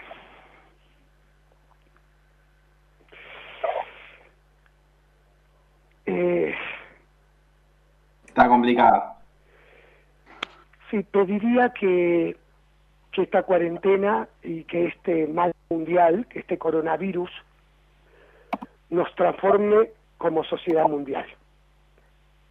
Y que, que los valores que muchas veces se hablan, pero no se accionan, de integración, de oportunidad, de equidad, eh, se puedan, puedan aparecer con mucha fuerza en el mundo. Cachito, hola, te saluda el chino. También me sumé recién. Una más fácil, ¿rock nacional o internacional? rock nacional. Eh, me encanta y me encanta el rock internacional, por supuesto que lo escucho, pero eh, el rock nacional eh, es, es algo que, que no me puede faltar. Eh, y los artistas eh, nuestros nacionales y los latinoamericanos eh, los elegiría siempre, siempre. Eh, me, me hace muy fe- feliz escuchar nuestra música. Bueno, Cachito, yo tengo, yo tengo otra. Yo te crucé en el, en el balneario Nuevo Olimpo en 2019, en el verano. Me saqué una foto con vos, todo, hablamos un rato. Y yo te tengo que preguntar, ¿verano o invierno? Verano, eh, verano, sí, sí, verano sin duda, eh, por todo, todas las posibilidades que da el verano, eh, eh, porque el verano eh, todavía hay actividad de hockey, también hay cosas que pueden pasar eh, con la familia y con un montón de gente que quizás no podés ver en ese momento. Y también, eh, aunque no me afecta ni el calor ni el frío, eh, mm, el verano es, es, es un espacio que espero fundamentalmente porque hay 20 días que disfruto tanto con Marcela y Tiago eh, que elegiría siempre verano. ¿Y mate o café? Eh, café. Eh, el mate en la playa, en verano, en esos 20 días. Pero no tomo mate, eh, si, sino, sino solamente en ese espacio. Y prefiero café y para mí levantarme y tomar un café o ir a un café, eh, para mí es un espacio de reflexión, de creación, de compartir. Eh, me encanta el café, en todas sus formas. Cachito, sos de los míos, yo también voy por el café siempre. ¿Y algún hobby que tengas? Eh, hobby, sí, eh, mi hobby es eh, reflexionar y escribir. Es el- el- un hobby, digo, es algo que me encanta y cuando no lo tengo eh, me cuesta eh, mucho, algo me falta en el día, es tener espacios, tres o cuatro espacios en el día, aunque sea de 15 minutos, en soledad conmigo y reconociendo lo vivido durante ese momento y con la emoción ahí a flor de piel, poder escribir y reflexionar, poner en palabras lo que me está pasando con todo lo que me ocurrió en ese camino de la vida, de ese día. Tanto a mí, eh, internamente, ir a una introspección y ponerlo en palabras, como lo que observo y aprendo de- de- del mundo que me rodea. Si hay un hobby que me encanta es sentarme, reflexionar y a partir de ahí armar frases a partir de esa reflexión, porque como no tengo memoria, sí tengo memoria emotiva, pero no la otra memoria, eh, todas las ideas y las cosas que me van surgiendo, si no las escribo, vienen otras que le toman su lugar. Entonces, el ponerlo en una frase hace que existan, por lo menos para siempre, aunque después, cuando lo revise, esa frase va a significar otra cosa. Eh, pero para mí es un, es un hobby que me encanta. Ese, permitirme ese espacio de tres o cuatro veces al día de 15 minutos.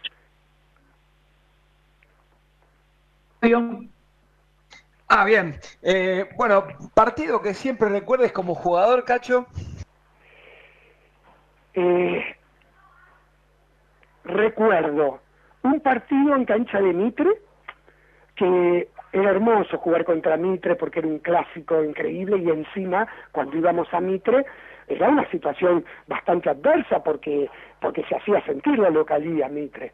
Y me acuerdo que íbamos eh, íbamos eh, perdiendo un partido con Mitre, no sé si íbamos perdiendo o íbamos empatando, creo que perdiendo. Y, y en un momento, eh, en un momento me toca eh, ponerme el casco de arquero, cuando eso no existía, eh, y Marcelo Garrafo, que era nuestro entrenador, me dice, bueno, Cachito, ponete el casco de arquero para jugar con un jugador más, ¿sí? Y, y me acuerdo que creo que después lo empatamos el partido, pero lo recuerdo porque después cuando lo vi por televisión, que en ese momento no se pasaba mucho de televisión, pero ese partido lo pasaron, y, y era un era un personaje, era un antihéroe total ahí, entonces me acuerdo porque fue lindo, porque, porque creo que fue un gran partido, y segundo porque fue muy gracioso. Pero el partido eh, que más recuerdo como jugador eh, fue, eh, y ahora seriamente, en el Mundial de Londres, en Pakistán, cuando le ganamos por primera vez en la historia quien era campeón olímpico, sí, en el primer partido del Mundial, y, me acuerdo que en ese momento yo jugué como cinco tapón, jugábamos con un sistema eh, que era 4-1, 3-2, yo era ese uno, ese tapón detrás de, de Marcelo Garrafo eh, mm, y de los volantes que eran dos volantes, creo que era el turco, Siri y Carlito Geneiro. Y ganamos un partido donde, donde fue memorable, porque eh, Pakistán era potencia, y le ganamos el primer partido del Mundial, y ver a todas, a, to- a los cinco referentes, que eran Marcelo Garrafo, Víctor Vinué, Marcelo Mascheroni, Alejandro eh, Berga y Miguel Altuve lo nombré, y Aldo Ayala, y Aldo Ayala abrazarse y llorar con Luis Cianci, el entrenador, y nosotros lo mirábamos y no entendíamos nada. Claro, nosotros no tomábamos conciencia de lo que era ganarle a Pakistán, y ahí éramos todos jovencitos, que me acuerdo que entre esos jovencitos estaba Gaby Minadeo, Alex Doherty, estaba eh, eh, Franquito, Nicola, eh, bueno, mm, eh, Emanuel Rollero, bueno, y, un y otros jugadores más, todo de la camada más joven, y me acuerdo que todos nos felicitaban, eh, firmábamos autógrafos por primera vez, y fue un partido que tomamos conciencia, nosotros los más jovencitos, a partir de todo ese llanto de las personas, de nuestros referentes más grandes que lucharon tanto tiempo por llegar a ese momento. Creo que ese partido no lo voy a olvidar en mi vida y no voy a olvidar en mi vida cuando hay una montonera y yo me quiero subir a abrazar y me caía porque eran todo más alto y abrazarme en un gol que había hecho Marcelo Garrafo de un córner eh, de un córner eh, eh, inventado, inventado porque era un córner argentino, que era un córner espectacular, y el abrazo final que me pude dar con Marcelo Garrafo al final del partido, que todavía lo tengo y es eterno y no lo voy a olvidar nunca, que, que podía jugar un partido de un mundial con quien había sido mi ídolo y mi entrenador y la persona que me formó. Cachito, ya nos hemos pasado del tiempo que te dijimos a vos de la radio, tenemos que agradecer a Mauro, a la gente de producción, a Vanessa, que nos dejaron pasar unos minutos más, pero vamos con la última, que es la del estribo. Sí te voy a pedir la respuesta, pero yo te digo Argentina, ¿qué sentís?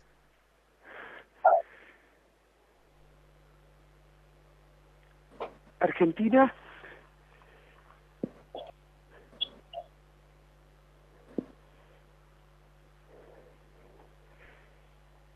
es el lugar, el espacio. Argentina es mis olores, la posibilidad de existir. Es el lugar que, que elegiría una y mil veces, pase lo que pase. Eh, Argentina es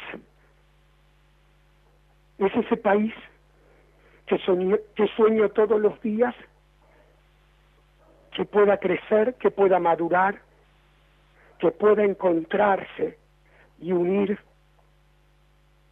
capacidad, potencial, equilibrio y sensatez.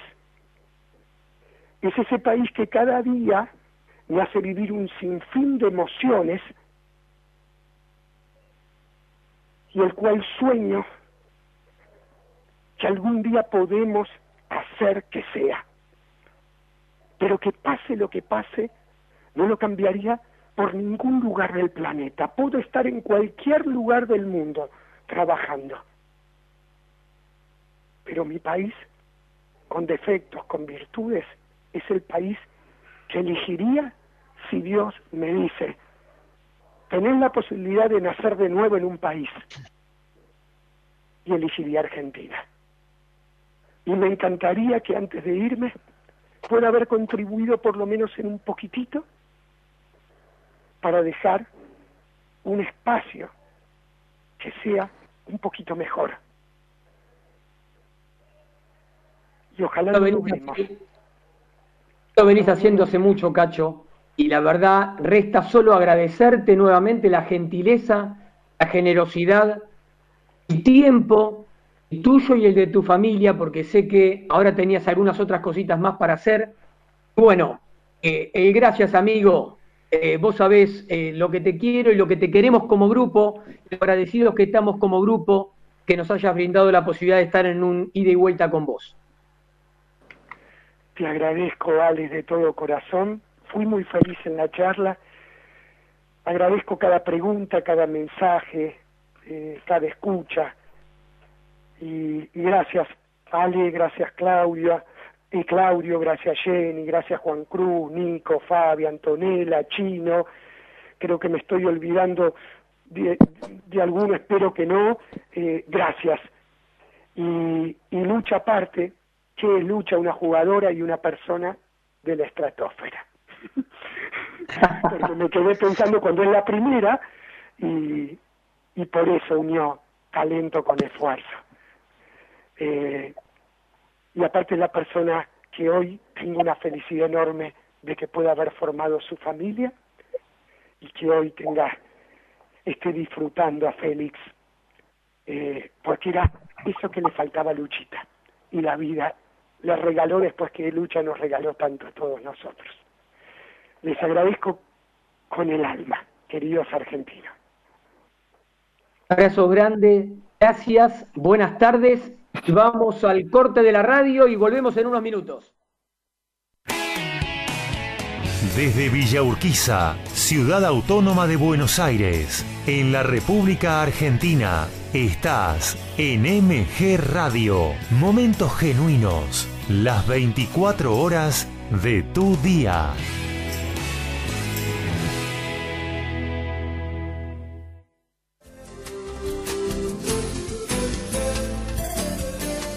¿Querés empezar a cantar? ¡Animate! Mabel Rodríguez, Mabel Rodríguez, profesora de canto para principiantes.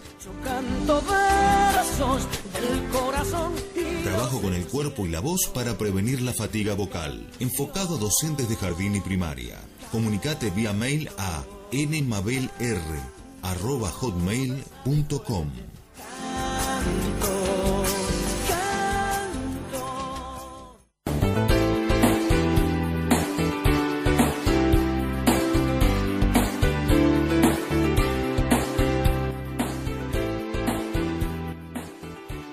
pensando en entrenamiento personalizado? El Círculo de Entrenadores Personales te ofrece un plan a tu medida. Entrenamientos para la salud y para deportistas de alta competencia.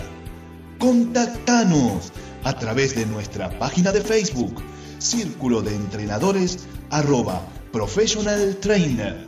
Círculo de Entrenadores Personales.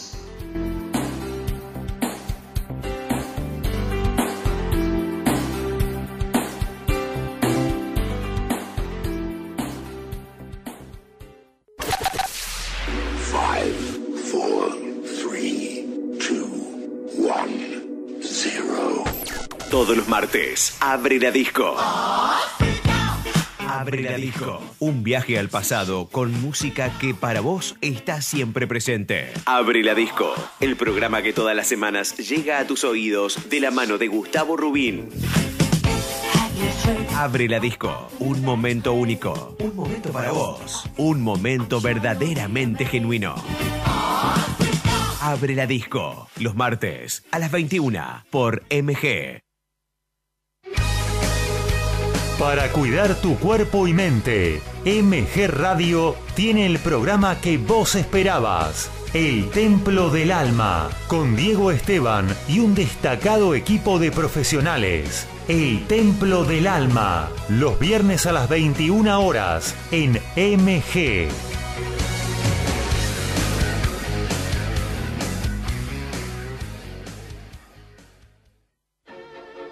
En Generación Memes, comentamos sobre esta forma de decir, opinar y pifiarla de lo lindo en las redes sociales. Generación Memes, un poco de luz, más allá de la pantalla, con Pablo Mateusi y Bocha Resnick, todos los lunes a las 19 horas, por MG Radio. Gaby Giachero te invita a compartir El Picadito. Deportes y buena música. Escuchalo todos los sábados de 11 a 13 en MG Radio, la radio de Villurquiza.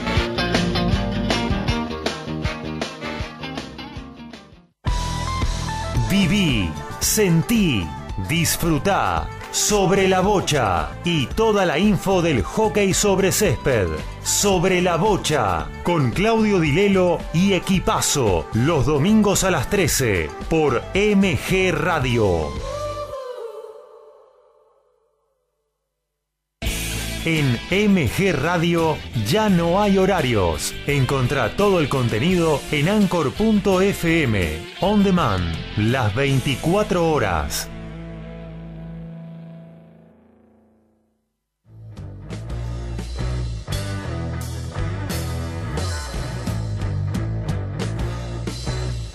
Viví momentos genuinos. Viví MG Radio.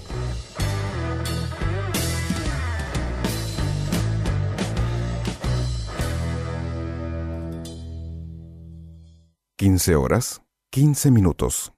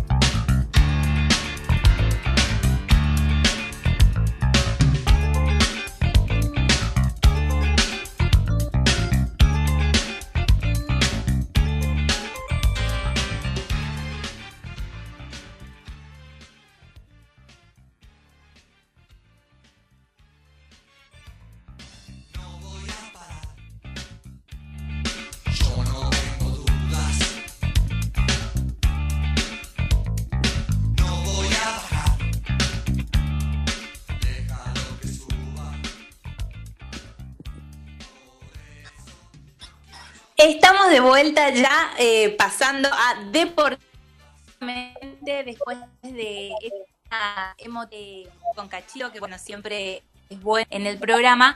Pero bueno, chicos, les comento que ahora tenemos a otra invitada eh, de lujo también, eh, que nos va a contar un poquito respecto a, a las experiencias que estuvo viviendo estos meses y bueno, también hablar cómo ella está sobrellevando este tiempo de, aislamiento.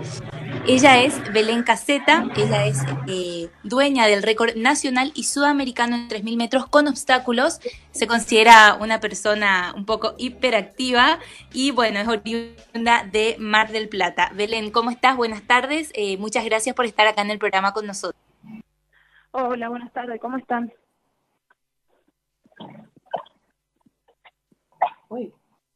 Hola Belén, ¿nos escuchás? Sí, hola, ¿cómo están? ¿Cómo estás? Te saluda Yami Barbosa. Te agradecía por estar con nosotros esta tarde. Y bueno, contanos un poquito eh, cómo andas llevando este, este aislamiento, cómo, cómo la, la estás pasando. Y bueno, cumpliendo con lo que hay que cumplir, encerrada en la casa, saliendo para lo necesario, como corresponde. Así que nada, como se debe.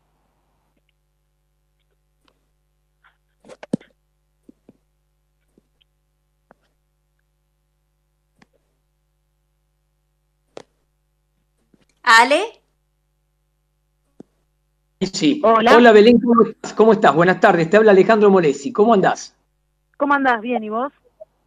Bien, bien. Mira, te quería eh, consultar, quería arrancar un poco el- el- la nota preguntándote algo que leí que habías escrito hace unas semanas respecto de lo de Kenia.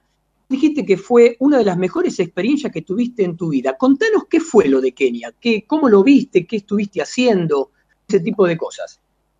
Mira, lo de Kenia fue una experiencia increíble. La idea de que fuimos a entrenar ahí fue para directamente entrenar en altura y cruzarnos para los Juegos Olímpicos de Tokio, eh, por la diferencia horaria que íbamos a tener de Kenia a Tokio, por eh, las horas de viaje, porque tranquilamente podría entrenar en Argentina, pero bueno, eh, si continuaba entrenando en Argentina me tenía que ir mínimo para los Juegos 12 días antes, más todo el viaje iba a ser un viaje agotador. Entonces, por eso estaban aprovechando de entrenar en la altura en Kenia para luego llegar sobre la fecha de la competencia y directamente ir a Tokio y competir directamente, y ya está.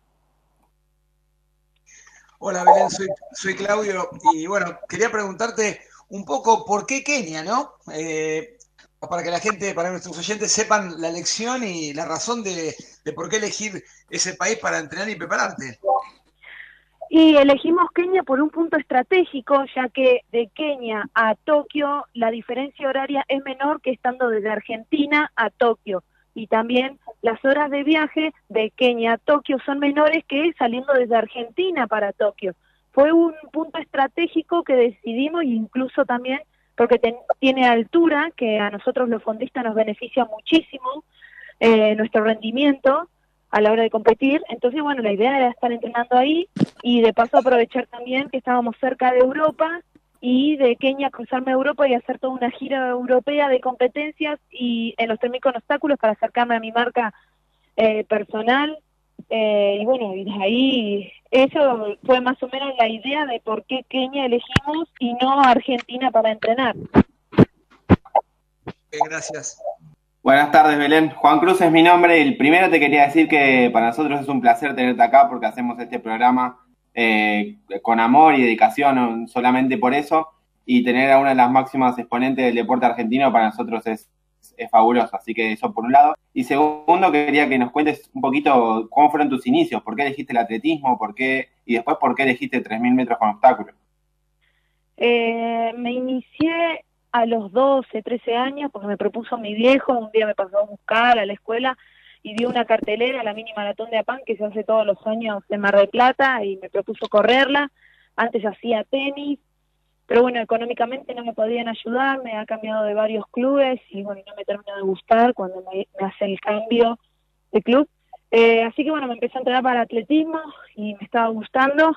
Y bueno, llegué el día de la competencia, la gano, que son 1200 metros y re contento, mi viejo le comenta a los amigos y los amigos le contactan con Malgor y Daniel Díaz y bueno, y hasta el día de hoy que continúo con el atletismo.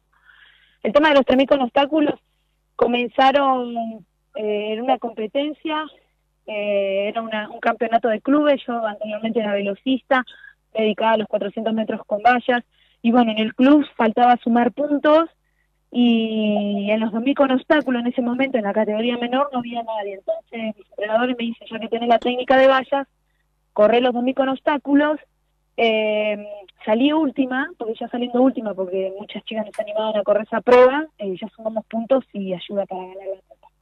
Así que bueno, salí a correr y terminé ganando la prueba y terminé clasificando al Mundial de Menores en Francia y a partir de ahí me tuve que entrenar más en esa prueba y bueno, y a partir de ahí fue, fui creciendo y fui eh, subiendo de, de categoría y de microobstáculos pasó a tres microobstáculos. Eh, Belén, nuevamente Claudio, mira, vos sabés que cuando yo soy, el, digamos, el que, el que estoy aprendiendo acá en el, programa y, y, me gusta mucho a lo mejor ver cuestiones particulares, ¿no? Y una cosa que me llamó la atención es eh, que tu estatura, sos, una persona no muy alta, la verdad correr con obstáculos eh, me, llamaba la atención, pero para los oyentes que a lo mejor no están familiarizados, contanos un poco, bueno, eh, ¿qué, si, es que te da alguna ventaja la, la, el hecho de, no ser tan alta y poder correr obstáculos y hacerlo también, como lo haces? Y mira, los terminos con obstáculos, al ser una prueba muy fondo y también muy técnica y una prueba de resistencia a la fuerza, eh, mi altura, eh, 1,63, la verdad que eh, no es, o sea, eh, por un lado me beneficia a la hora de, pasar el obstáculo, en comparación a una persona que está midiendo 1,80, 1,90, que se le hace más difícil, más desgaste físico tiene, aunque su zancada, una persona más alta con respecto a la mía, es mucho mejor.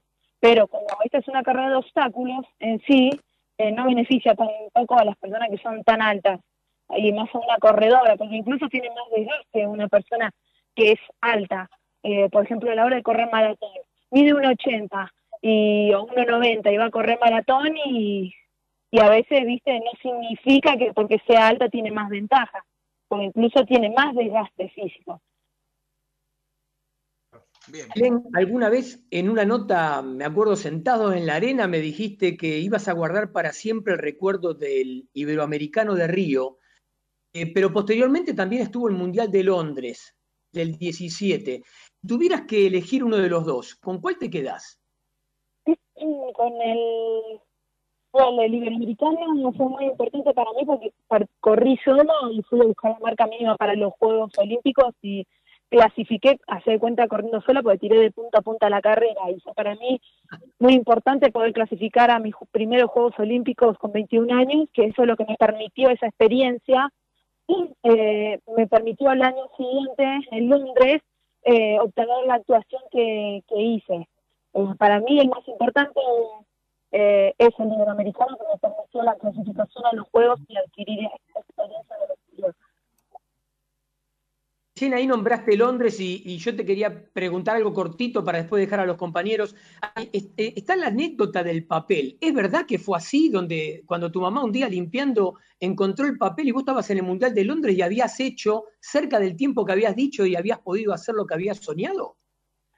Eh, de visualizar las cosas y escribir y es una motivación que utilizo para, para todos los días, porque hay días que a veces no tengo ganas de entrenar o me duele todo el cuerpo y no tengo ganas de ir a entrenar, por más que, por ejemplo, me falten cinco meses de competencia. Entonces es algo que me lo pongo al frente de la cama o me lo pongo en el baño como una motivación. Tengo que ir a entrenar porque si vos querés este objetivo, te tenés que levantar e ir hasta allá y dedicarme todos los días a entrenar doble turno, porque no es que siempre tengo ganas de entrenar. Me ha pasado de ir meses a entrenar ganas y no tener fuerzas cosas para poder y, y tuve que ir, y tuve que- porque no es, no me dura toda la motivación todo el año, todos los días salgo a correr porque me encanta, me apasiona, o sea, más allá de eso, de que sí me gusta, pero hay a veces que ya no, no doy más, estoy cansada, estoy fatigada, estoy estresada y no tengo ganas de ir a entrenar,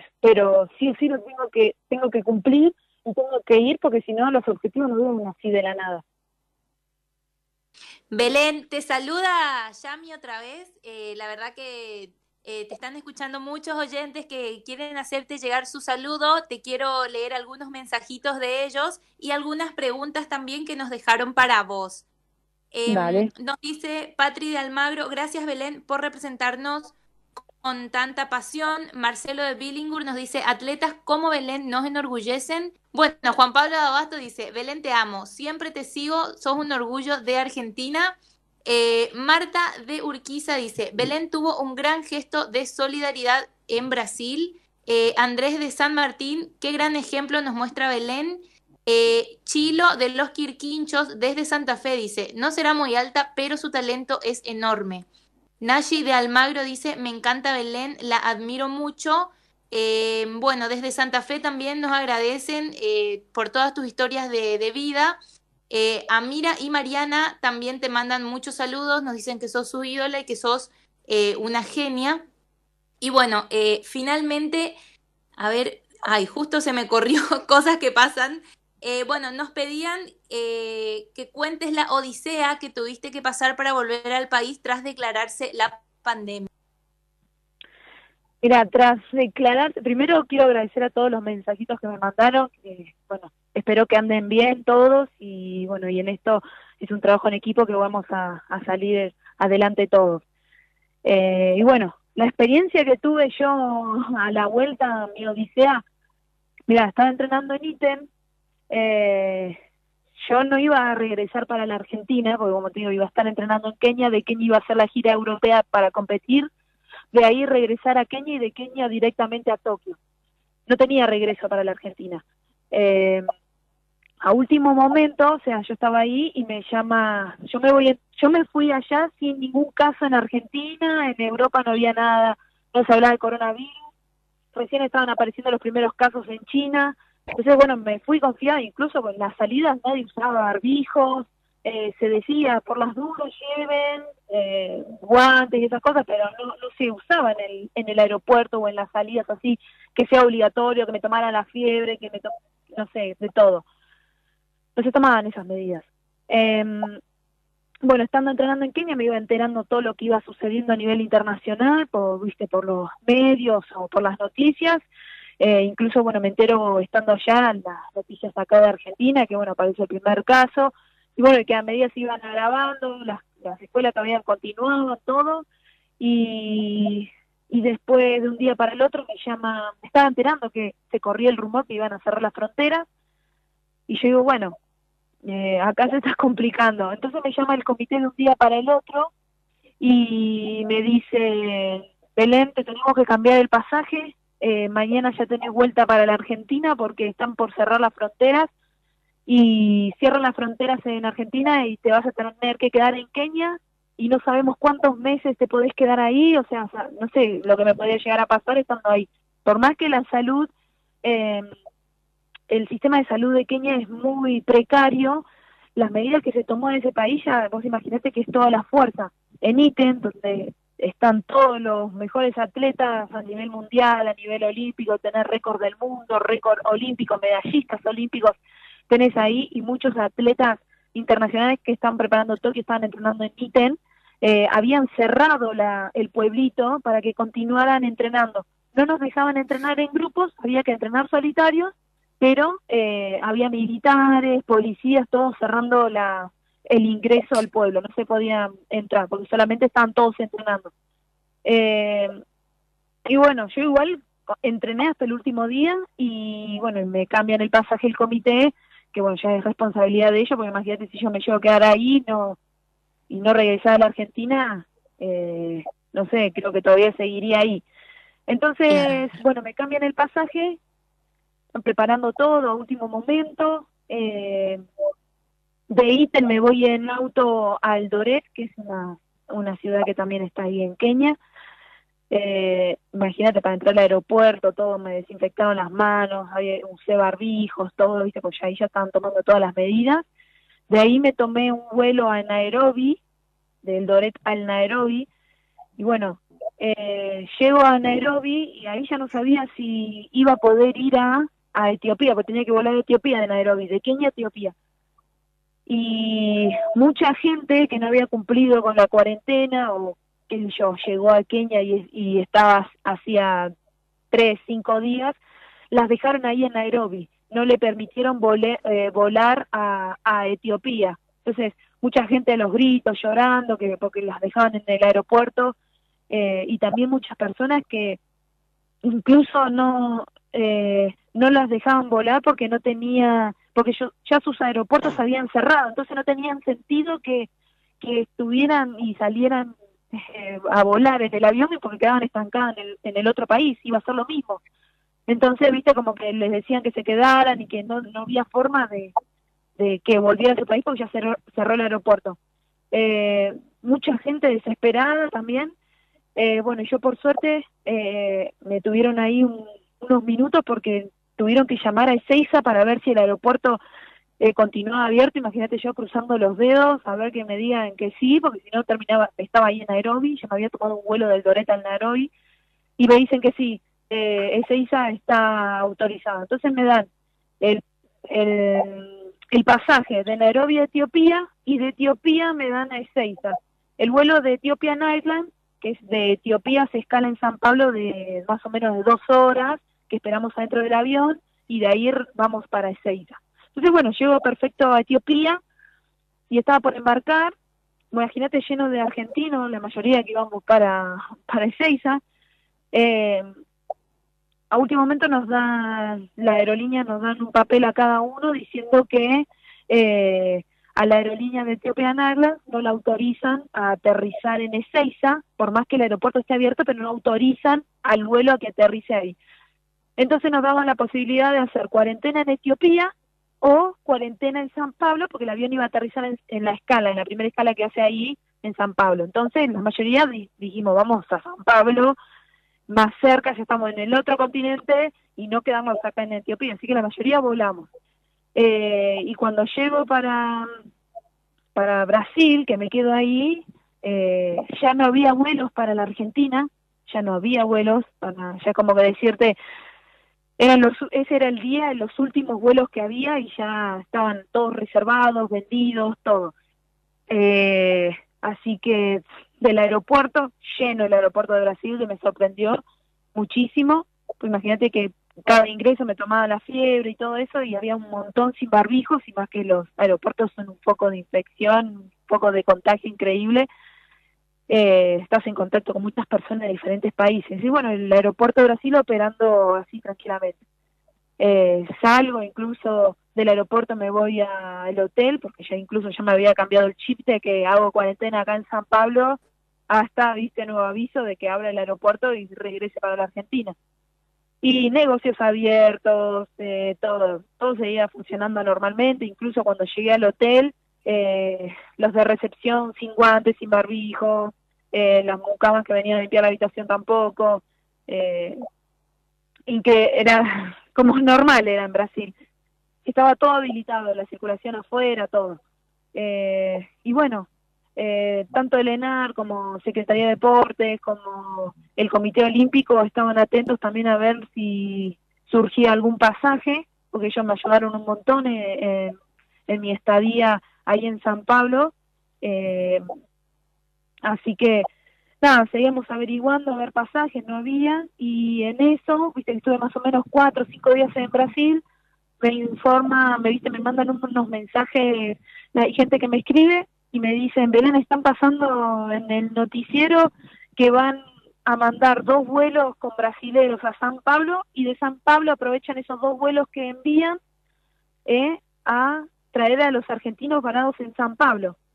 Eh, entonces agarré, entré a la página de la aerolínea y, nada, todavía no estaba habilitado para comprar, porque nuevamente, vos imagínate, toda la gente que, que quedó afuera, los pasajes había que volver a comprarlos. O sea, imagínate la cantidad de personas que tuvo que volver a comprar ese pasaje, porque no se hace cargo la aerolínea en eso. Eh, entonces, bueno, habilitando ahí nos habilitaba, nos habilitaba y entraba constantemente para ver si podía comprar estando ahí. Y habilitan para que pueda comprar y bueno, aprovecho, ¿viste? Y se vendió el pasaje así, o sea, listo, ya me dio el ticket todo y ya tenía el pasaje en mano eh, cuando se hace la compra.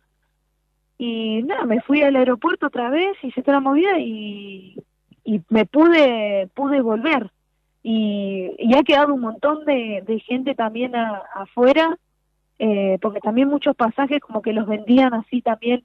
Eh, la prioridad la tenía la gente mayor en ese momento, la, gente mayor es la que primero le- se, lo- se les vendían y después cuando quedaban pasajes es ahí donde nos daban la oportunidad a los demás de comprar. Eh, pero bueno, hay muchas personas que también se han quedado. eh, y bueno, cuando regresé acá a la Argentina, llegué en Ezeiza, el aeropuerto vacío totalmente, ya igual el vuelo nuestro había llegado demorado. Eh, nos hicieron todos los controles que teníamos que hacer, nos midieron la temperatura, pasamos por máquinas que nos miden hasta la temperatura corporal, el tema de las maletas, todo, todo un control importante nos hacen hacer. Y bueno, eh, en eso me pasa a buscar eh, mi hermano a Buenos Aires, porque tenía que regresar a Mar del Plata. Eh, y también desinfectar, viste, las maletas, yo me tuve que cambiar todo de la ropa, meter dentro de una bolsa, desinfectarme con- totalmente. Eh, obviamente en el auto sigue usando barbijo, mi hermano también, eh, aumentar la temperatura del auto, porque había que subirle la temperatura máxima, porque como mínimo 10 minutos por el tema de a temperaturas altas, eh, es lo que decían ahí que no que no vive el virus. Así que, bueno, de ahí regresé, la, la ruta vacía totalmente, muchos pueblitos con camiones eh, que atravesaban las entradas, como viste que nadie podía entrar al pueblo, y bueno, llegamos y, y directamente cuando llego a Mar del Plata también me paran, me hacen control a ver de dónde venía y tuve que con un permiso especial para poder ingresar acá a Mar del Plata. Y de ahí con mi hermano nos fuimos a una casa a cumplir cuarentena porque incluso no podíamos estar con la familia porque estuvo en contacto conmigo él, así que los dos estuvimos como mínimo 15 días y después de ahí pude ver a mi vieja y integrarme de nuevo a la familia y obviamente que se avisó al, al 107 que llamamos a Cámara Plata que yo había regresado de un viaje al exterior, dejé todo avisado, o sea, cumplí con todo lo que tenía que cumplir estrictamente y más viste mi familia que no quería exponerla y también mi familia es muy de, eh, de cuidarse y de no exponerse, así que eh, acá estoy, ahora sí ya estoy con la familia y ya llevo en Argentina como dos meses ya, un mes y medio, ya ni, ni sé, mira. Bueno, Belén, una verdadera odisea la- el regreso a Argentina. Sí, fue un viaje bastante largo y estresante. Bueno, te saluda Antonella, ¿cómo estás? ¿Cómo andás? Te quería llevar un poquito hacia el lado del deporte universitario y que cuentes un poquito tu experiencia en ambos Juegos Olímpicos, tanto en Taipei 2017 como en Nápoles, en donde te pudiste subir al podio. Y si podés comentar un poquito en qué consiste, ¿no? La, la- la doble carrera de la FEDUA.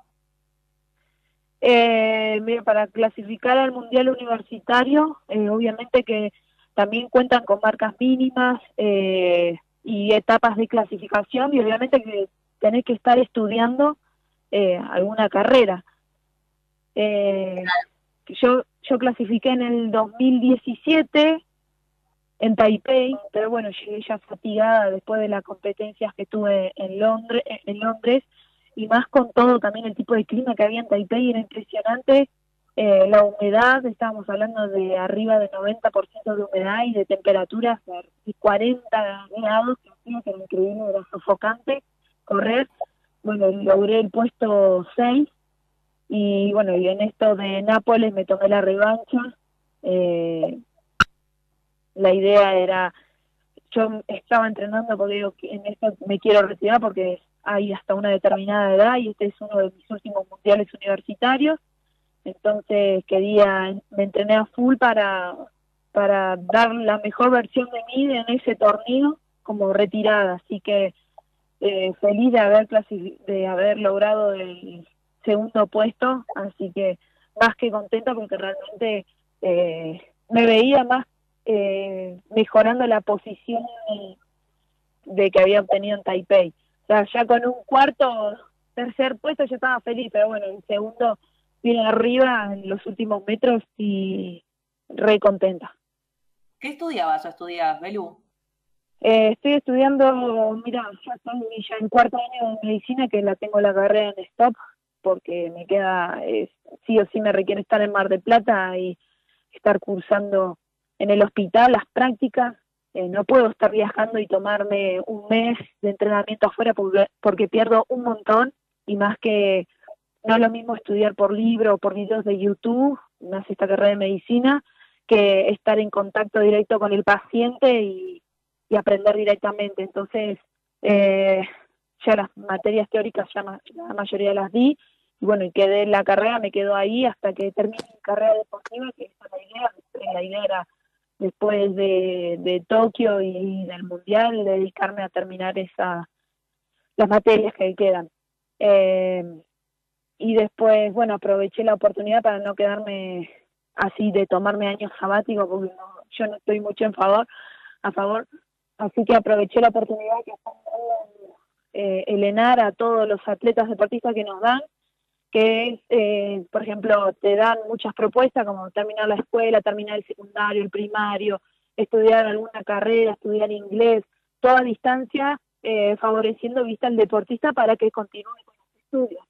Entonces aproveché esa oportunidad y dije, bueno, voy a estudiar, es otra de las carreras que tenía pendiente, que era medicina o derecho, así que eh, ahora me permití estudiar eh, a través del siglo XXI la carrera de Derecho y yo estoy en segundo año y, estudiando a distancia, rindiendo los finales cuando estoy en Mar del Plata, vengo, rindo los finales, aprovecho a meter materias y a distancia estoy haciendo trabajos prácticos, eh, a veces me toman así como múltiple choice a distancia, pero más que nada cuando estoy en Mar del Plata aprovecho y meto las materias. Una genia, entonces haces triple carrera, Belu, una genia total. Y está bueno también no solamente dedicarme en el deporte, sino también enfocar la cabeza en otras cosas y también mantenerme entretenida y que no sea todo, todo el tiempo atletismo, porque también es es que no sabes, va, yo soy muy muy hiperactiva, me gusta hacer más más cosas que estar quieta y está bueno también enfocarse un poco en otras cosas, aprovechar los momentos que uno tiene porque estás de viaje y que tengo que descansar y todo eso, eh, aprovechar también a estudiar y, no, no estar pensando mucho en la competencia, en el entrenamiento. Bueno, Belén, un poco para, para finalizar la nota, te quería decir y consultar. A ver, estuviste en Americanos juveniles, sudamericanos de mayores, mundial eh, Juegos Olímpicos, Iberoamericanos, eh, carreras diversas, los universitarios. Obviamente que tenés el sueño del próximo Juego Olímpico, pero eh, si tuviera que decirte cuál es el sueño tuyo como deportista más allá de lo inmediato, ¿cuál es tu sueño deportivo, Ande? Un sueño deportivo es ser medalla en un Juego Olímpico, eso es un sueño deportivo, de todo atleta. Bueno, esperemos que el próximo pueda primero realizar, ¿no? Segundo, después lograr la clasificación y tercero pueda cumplir el sueño. Si no será en ese, será en París, que todavía tenés edad para, para seguir compitiendo. agradecemos la gentileza, eh, sabemos que los domingos al mediodía, la tardecita a veces cuesta un poco porque se quedan ahí junto con la familia, pero bueno, eh, sos generosa y, y nos habías dicho que sí ya hacía dos semanas, así que nuevamente agradecerte y desearte que, bueno, eh, continúes entrenando y próximamente esto pueda ir cambiando esta realidad para poder tomar de alguna manera las actividades y los deportistas más que nada poder ir de a poquito caminando hacia los sueños. Ojalá. Así que bueno, muchísimas gracias a todos y les mando un saludo enorme y bueno, y pronto ojalá que salgamos de esto, de esto todos. Muchas gracias, Belén. Buenas tardes. Ahí estuvimos con Belén Caseta, dueña del récord nacional del sudamericano entre mil con obstáculos, pero además gran representante nacional en cuanto evento deportivo el atletismo pueda realizarse. Así que vamos ahora con Mauro unos segunditos y después vamos con Alan con los avisos.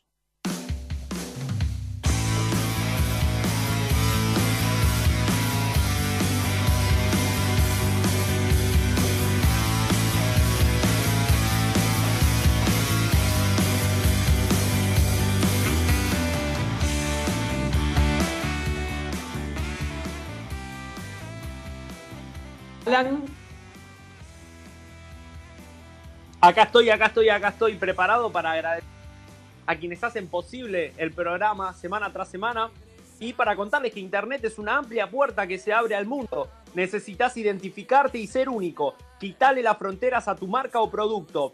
Todo esto gracias a Joriban, diseño gráfico y desarrollo web. Entra a la página web www.joriban.com.ar. También a nuestros amigos de Best Font RSRL, la esquina del portero eléctrico.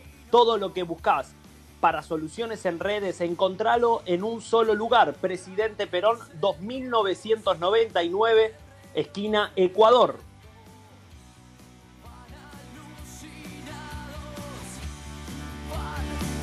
y vos, Alan, vos con los avisos todos. Vamos, vamos también a agradecerle a Lolita sí, gracias a ella tenemos uña gelificada, capping gel, esmaltes semipermanentes, su Facebook Lolita Ger, también te podés comunicar a su WhatsApp 11 37 57 2809 11 37 57 2809 Lolita Ger. Por otro lado, agradecemos a Mason Hockey Argentina. Todo lo que buscas para practicar hockey césped lo tenés en Mason Hockey Argentina. Buscá, encontrá y sabe todo sobre ellos en Mason Hockey Argentina en su Facebook. También le agradecemos a Deporte Argentino Plus. Toda la información y la actualización de los deportistas argentinos, tanto en el ámbito nacional como en el, en el internacional, la encontrás en Deporte Argentino Plus. Su sitio web es www.deporteargentinoplus.com. Y por último también a RNI Consultores Independientes, equipo especializado en telecomunicaciones, energía, medio ambiente y seguridad social. Gracias a nuestros amigos de RNI Consultores Independientes. Entra a su sitio web www.radiacionesni.com.ar. Estamos con los avisos, Alan, ¿no? Exactamente. Bueno, a ver, eh, la semana pasada, la anterior semana también teníamos para comentar algo que lo vamos a decir cortito porque día martes, el martes 12. Ya que, ya que veníamos con los 3.000 con obstáculos, esto va a ser 3.000 con obstáculos, es decir, todo lo que nos quedó del programa pasado de esto, hablarlo en 10 minutos. Es verdad, es verdad, es verdad. Pero bueno, vamos a ir primero con algo que si no lo decimos hoy nos va a quedar un poquito viejo, porque el día martes oficialmente se van a dar a conocer los resultados de las elecciones que se hicieron en la World Rugby, se la conoce así del año 2014, porque antes era la International Rugby Board, eh, pero bueno, más allá de eso, teníamos al argentino Pichot, que se había presentado frente al actual mandatario, el inglés eh, Bill Beaumont. ¿Qué pasa? Pichot es actual vicepresidente, se presentó de los 51 votos, el martes se van a decir oficialmente, pero bueno, no alcanzó reelegido el inglés, cree que por 28 a 23, igualmente el día martes se sabrá, pero lo más extraño, y es donde quiero que a ver qué opinen y que a ver qué les parece, la forma de votación que tiene eh, este organismo internacional que agrupa a la gente de rugby, porque agrupa 103 federaciones, 17 miembros asociados y 6 asociaciones regionales. Pero eh, los votos van variando entre 1 y 3 según la unión, la región, el país. El total que da es de 51 votos, o sea, es un voto bien calificado. Obviamente que cuando uno logra cierta cantidad de adhesiones, está asegurado. Y esto es lo que le pasó al inglés. ¿Qué opinan los demás de esta forma de votación? Un poco extraño, me parece, ¿no? Yo no, no soy una muy entendida del tema. Creo que el chino, que es el que tenemos acá de, de columnista sobre el deporte, nos va a poder decir algo. Pero, pero sí, es todo medio raro, ¿no? Y esto de que se den a conocer la- eh, las elecciones eh, dos semanas después también es un poco raro. Pero, pero bueno, es lo que hay. Aparentemente, eh, obviamente es una alegría que Pichot haya estado ahí cabeza a cabeza en la elección, pero bueno, se entiende que, que no va a ser el elegido en esta ocasión. Anto, es que son 51 votos. ¿Sabes lo que son contar 51 votos? Te lleva tiempo, ¿eh? Sí, sí, sí, me imagino. Y yo creo que por esto también un poco Agustín no, no puede ser hoy el presidente, porque él viene, eh, o su idea más que nada, eh, es eh, darle mayor eh, universalidad al rugby y, va en contra de lo que, lo que se vive normalmente en World Rugby. Como dijo Alejandro, que, que países tengan más cantidad de votos o- o que sus decisiones importen más que, ot- que otros no está bueno porque no, no deja surgir eh, a países más, más pequeños por ahí. Claro, corremos con la minoría. Sí, también Agustín dijo que Pichot, ¿no? Eh, que dejaba de ser el vicepresidente de la World, de la World League y, y también de, de participar acá en la, en la WAR por un tiempo, porque quedó golpeado por la elección. Él pensó que hubo países que, estuvieron que sí, que no, eh, a ver si le daban su voto, pero al final decidieron que no. Obviamente el martes se va a conocer la- los votos oficiales, pero ya se sabe que, ha perdido la elección. Por eso eh, Pichot va a dejar. No estoy de acuerdo porque eh, es un gran, eh, fue un- una un gran parte de que Argentina tome más nivel en el rugby mundial. Pichot fue la máxima figura de ese, de ese momento argentino. Pero bueno, eh, habrá quedado golpeado y supo- supongo que, que entre unos meses o, o semanas va a volver a estar ahí eh, en la guardia. Pero alguno por ahí tiene las efemérides y los cumpleaños del día, porque tenemos más resúmenes deportivos, si nos queda tiempo los vamos a ir haciendo. Dale, me voy con los cumpleaños entonces. Cumpleaños de la semana. Eh, 4 de mayo fue el cumpleaños de Pablo Simonet de handball, Giselle Soler de patín artístico. Eh, hubiese cumplido años Pascualito Pérez, de, gran boxeador argentino. Eh, a cumpleaños de Agustín Ursi también de fútbol. Germán Mulek de fútbol adaptado. El 5 de mayo fue el cumpleaños de Gonzalo Molina de BMX. 6 de mayo, cumpleaños de Anabel Yapura de ciclismo ruta y Nicolás Kinan de hockey. 7 de mayo, cumpleaños de Matías Contreras de canotaje y Martina Caballero de hockey. 8 de mayo, cumpleaños de Lucas Ramón de béisbol y el cumpleaños del gran Pepe Sánchez eh, de la generación dorada argentina de, del oro en Atenas 2004 con. Y hoy, no, perdón, ayer 9 de mayo, cumpleaños de Diego Lacamoire de atletismo y Mauricio Costa de béisbol. Y hoy es el cumpleaños de Antonella Fortuna, que es tan el seleccionado argentino de voleibol, más conocido como Las Panteras. Mi tocaya. La De nombre y de deporte. Increíble. Teníamos algo de boxeo, Anto, ¿no? ¿Cómo? De boxeo. Sí, justo estaba- justamente estaba por decir, ya que somos un polideportivo, en este momento nos toca hablar de- del boxeo, no en Argentina, sino en, Nicaragua, en donde vamos a decir que ya pasaron unos días, eh, hubo un enfrentamiento en Zamora y Blanco el pasado 25 de abril, en donde lo importante no fue el resultado que ganó Zamora por puntos, ¿sí? sino que la gran nota fue el tema del protocolo que, que tuvieron que proponer para, en este medio de la pandemia, para que se diera eh, esta pelea. Porque, bueno, en medio de una pandemia que se haga eh, una, una pelea de boxeo, una velada de boxeo, fue llamativo en todo el mundo. Eh, el protocolo que, tuvieron que, llevar a cabo tuvo que ver encima con entradas gratis. Eh, obviamente la, la gente que ingresaba al, al recinto tenía alfombras con cloro para limpiar la suela de los zapatos, al mismo tiempo que llevaba barbijos, hasta mismo los boxeadores que solo se quitaron para pelear. Ustedes imagínense lo que habrá sido la entrada en calor de esos boxeadores. Yo me agito sacando a pasear al perro, no quiero imaginar ahí entrando en calor para, para subir al ring. Pero bueno, lo tuvieron que hacer por las medidas que, que tomaron.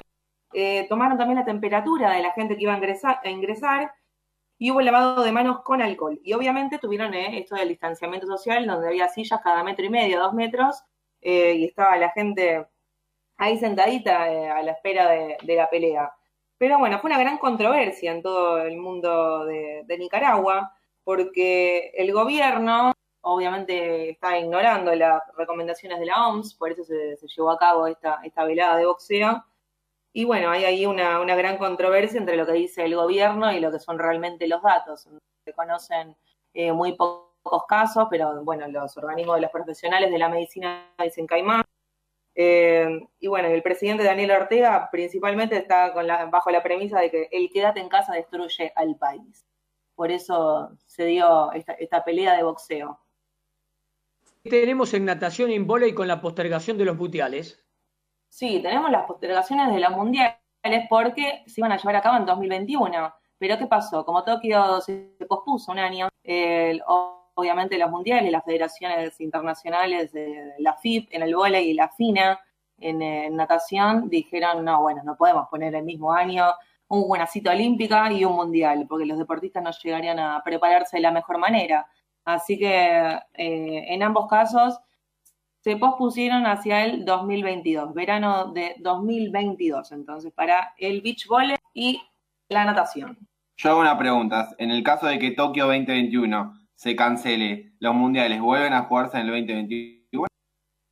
Todo va a depender del tema de la apertura de las fronteras de los diferentes países. Hasta ahora se ve bastante difícil. Sí, sí, sí. Alan, Está... andá preparándote para nombrar a las firmas que auspillan el programa, nombrar las firmas nomás. Y Yami, te hago una pregunta. Hay mensajes seguramente. ¿Alguno podrás decir y otros los guardamos para el domingo que viene? Sí, eh, Ale, hay varios mensajes que quedaron pendientes. Eh, bueno, la verdad que agradecemos a todos que estuvieron hoy prese- eh, presentes ahí a través de, esta vía. Pero bueno, la verdad que son muchísimos, más que nada para Belén, que fue la última nota que tuvimos. Te voy a leer algunos. Eh, Marcelo de Billingur nos dice que Popeya Belén, eh, sos una verdadera luchadora del deporte, gran persona y gran deportista, nos decía por Belén. Y también Mari de los Polvorines se hacía presente y, no- y dejaba un mensaje, eh, hiciste catarsis Belén, me identifico. La verdad que, bueno, agradecemos otra vez a todos por estar siempre ahí presentes y, bueno, vamos a hacer llegar eh, estos mensajes a nuestros entrevistados siempre. Perfecto. Alan, nombrá las firmas que auspician deportivamente por MG Radio. A quienes hacen posible, como siempre digo, el programa fin de semana. A Coribán, diseño gráfico y desarrollo web, le agradecemos también a Best Phone SRL, la esquina del portero eléctrico, también a nuestra amiga Lolita Ger por dejarnos las manos excelentes como siempre, a Mason Hockey Argentina, todo lo que necesitas saber para el deporte lo tenés ahí, a Deporte Argentino Plus le agradecemos y por último a RNI Consultores Independientes, a todos ellos les agradecemos. Y bueno, a ver, Antonella, Juan Cruz, Fabián, Claudio, Chino, Vanessa, Yamili, eh, Alan, obviamente.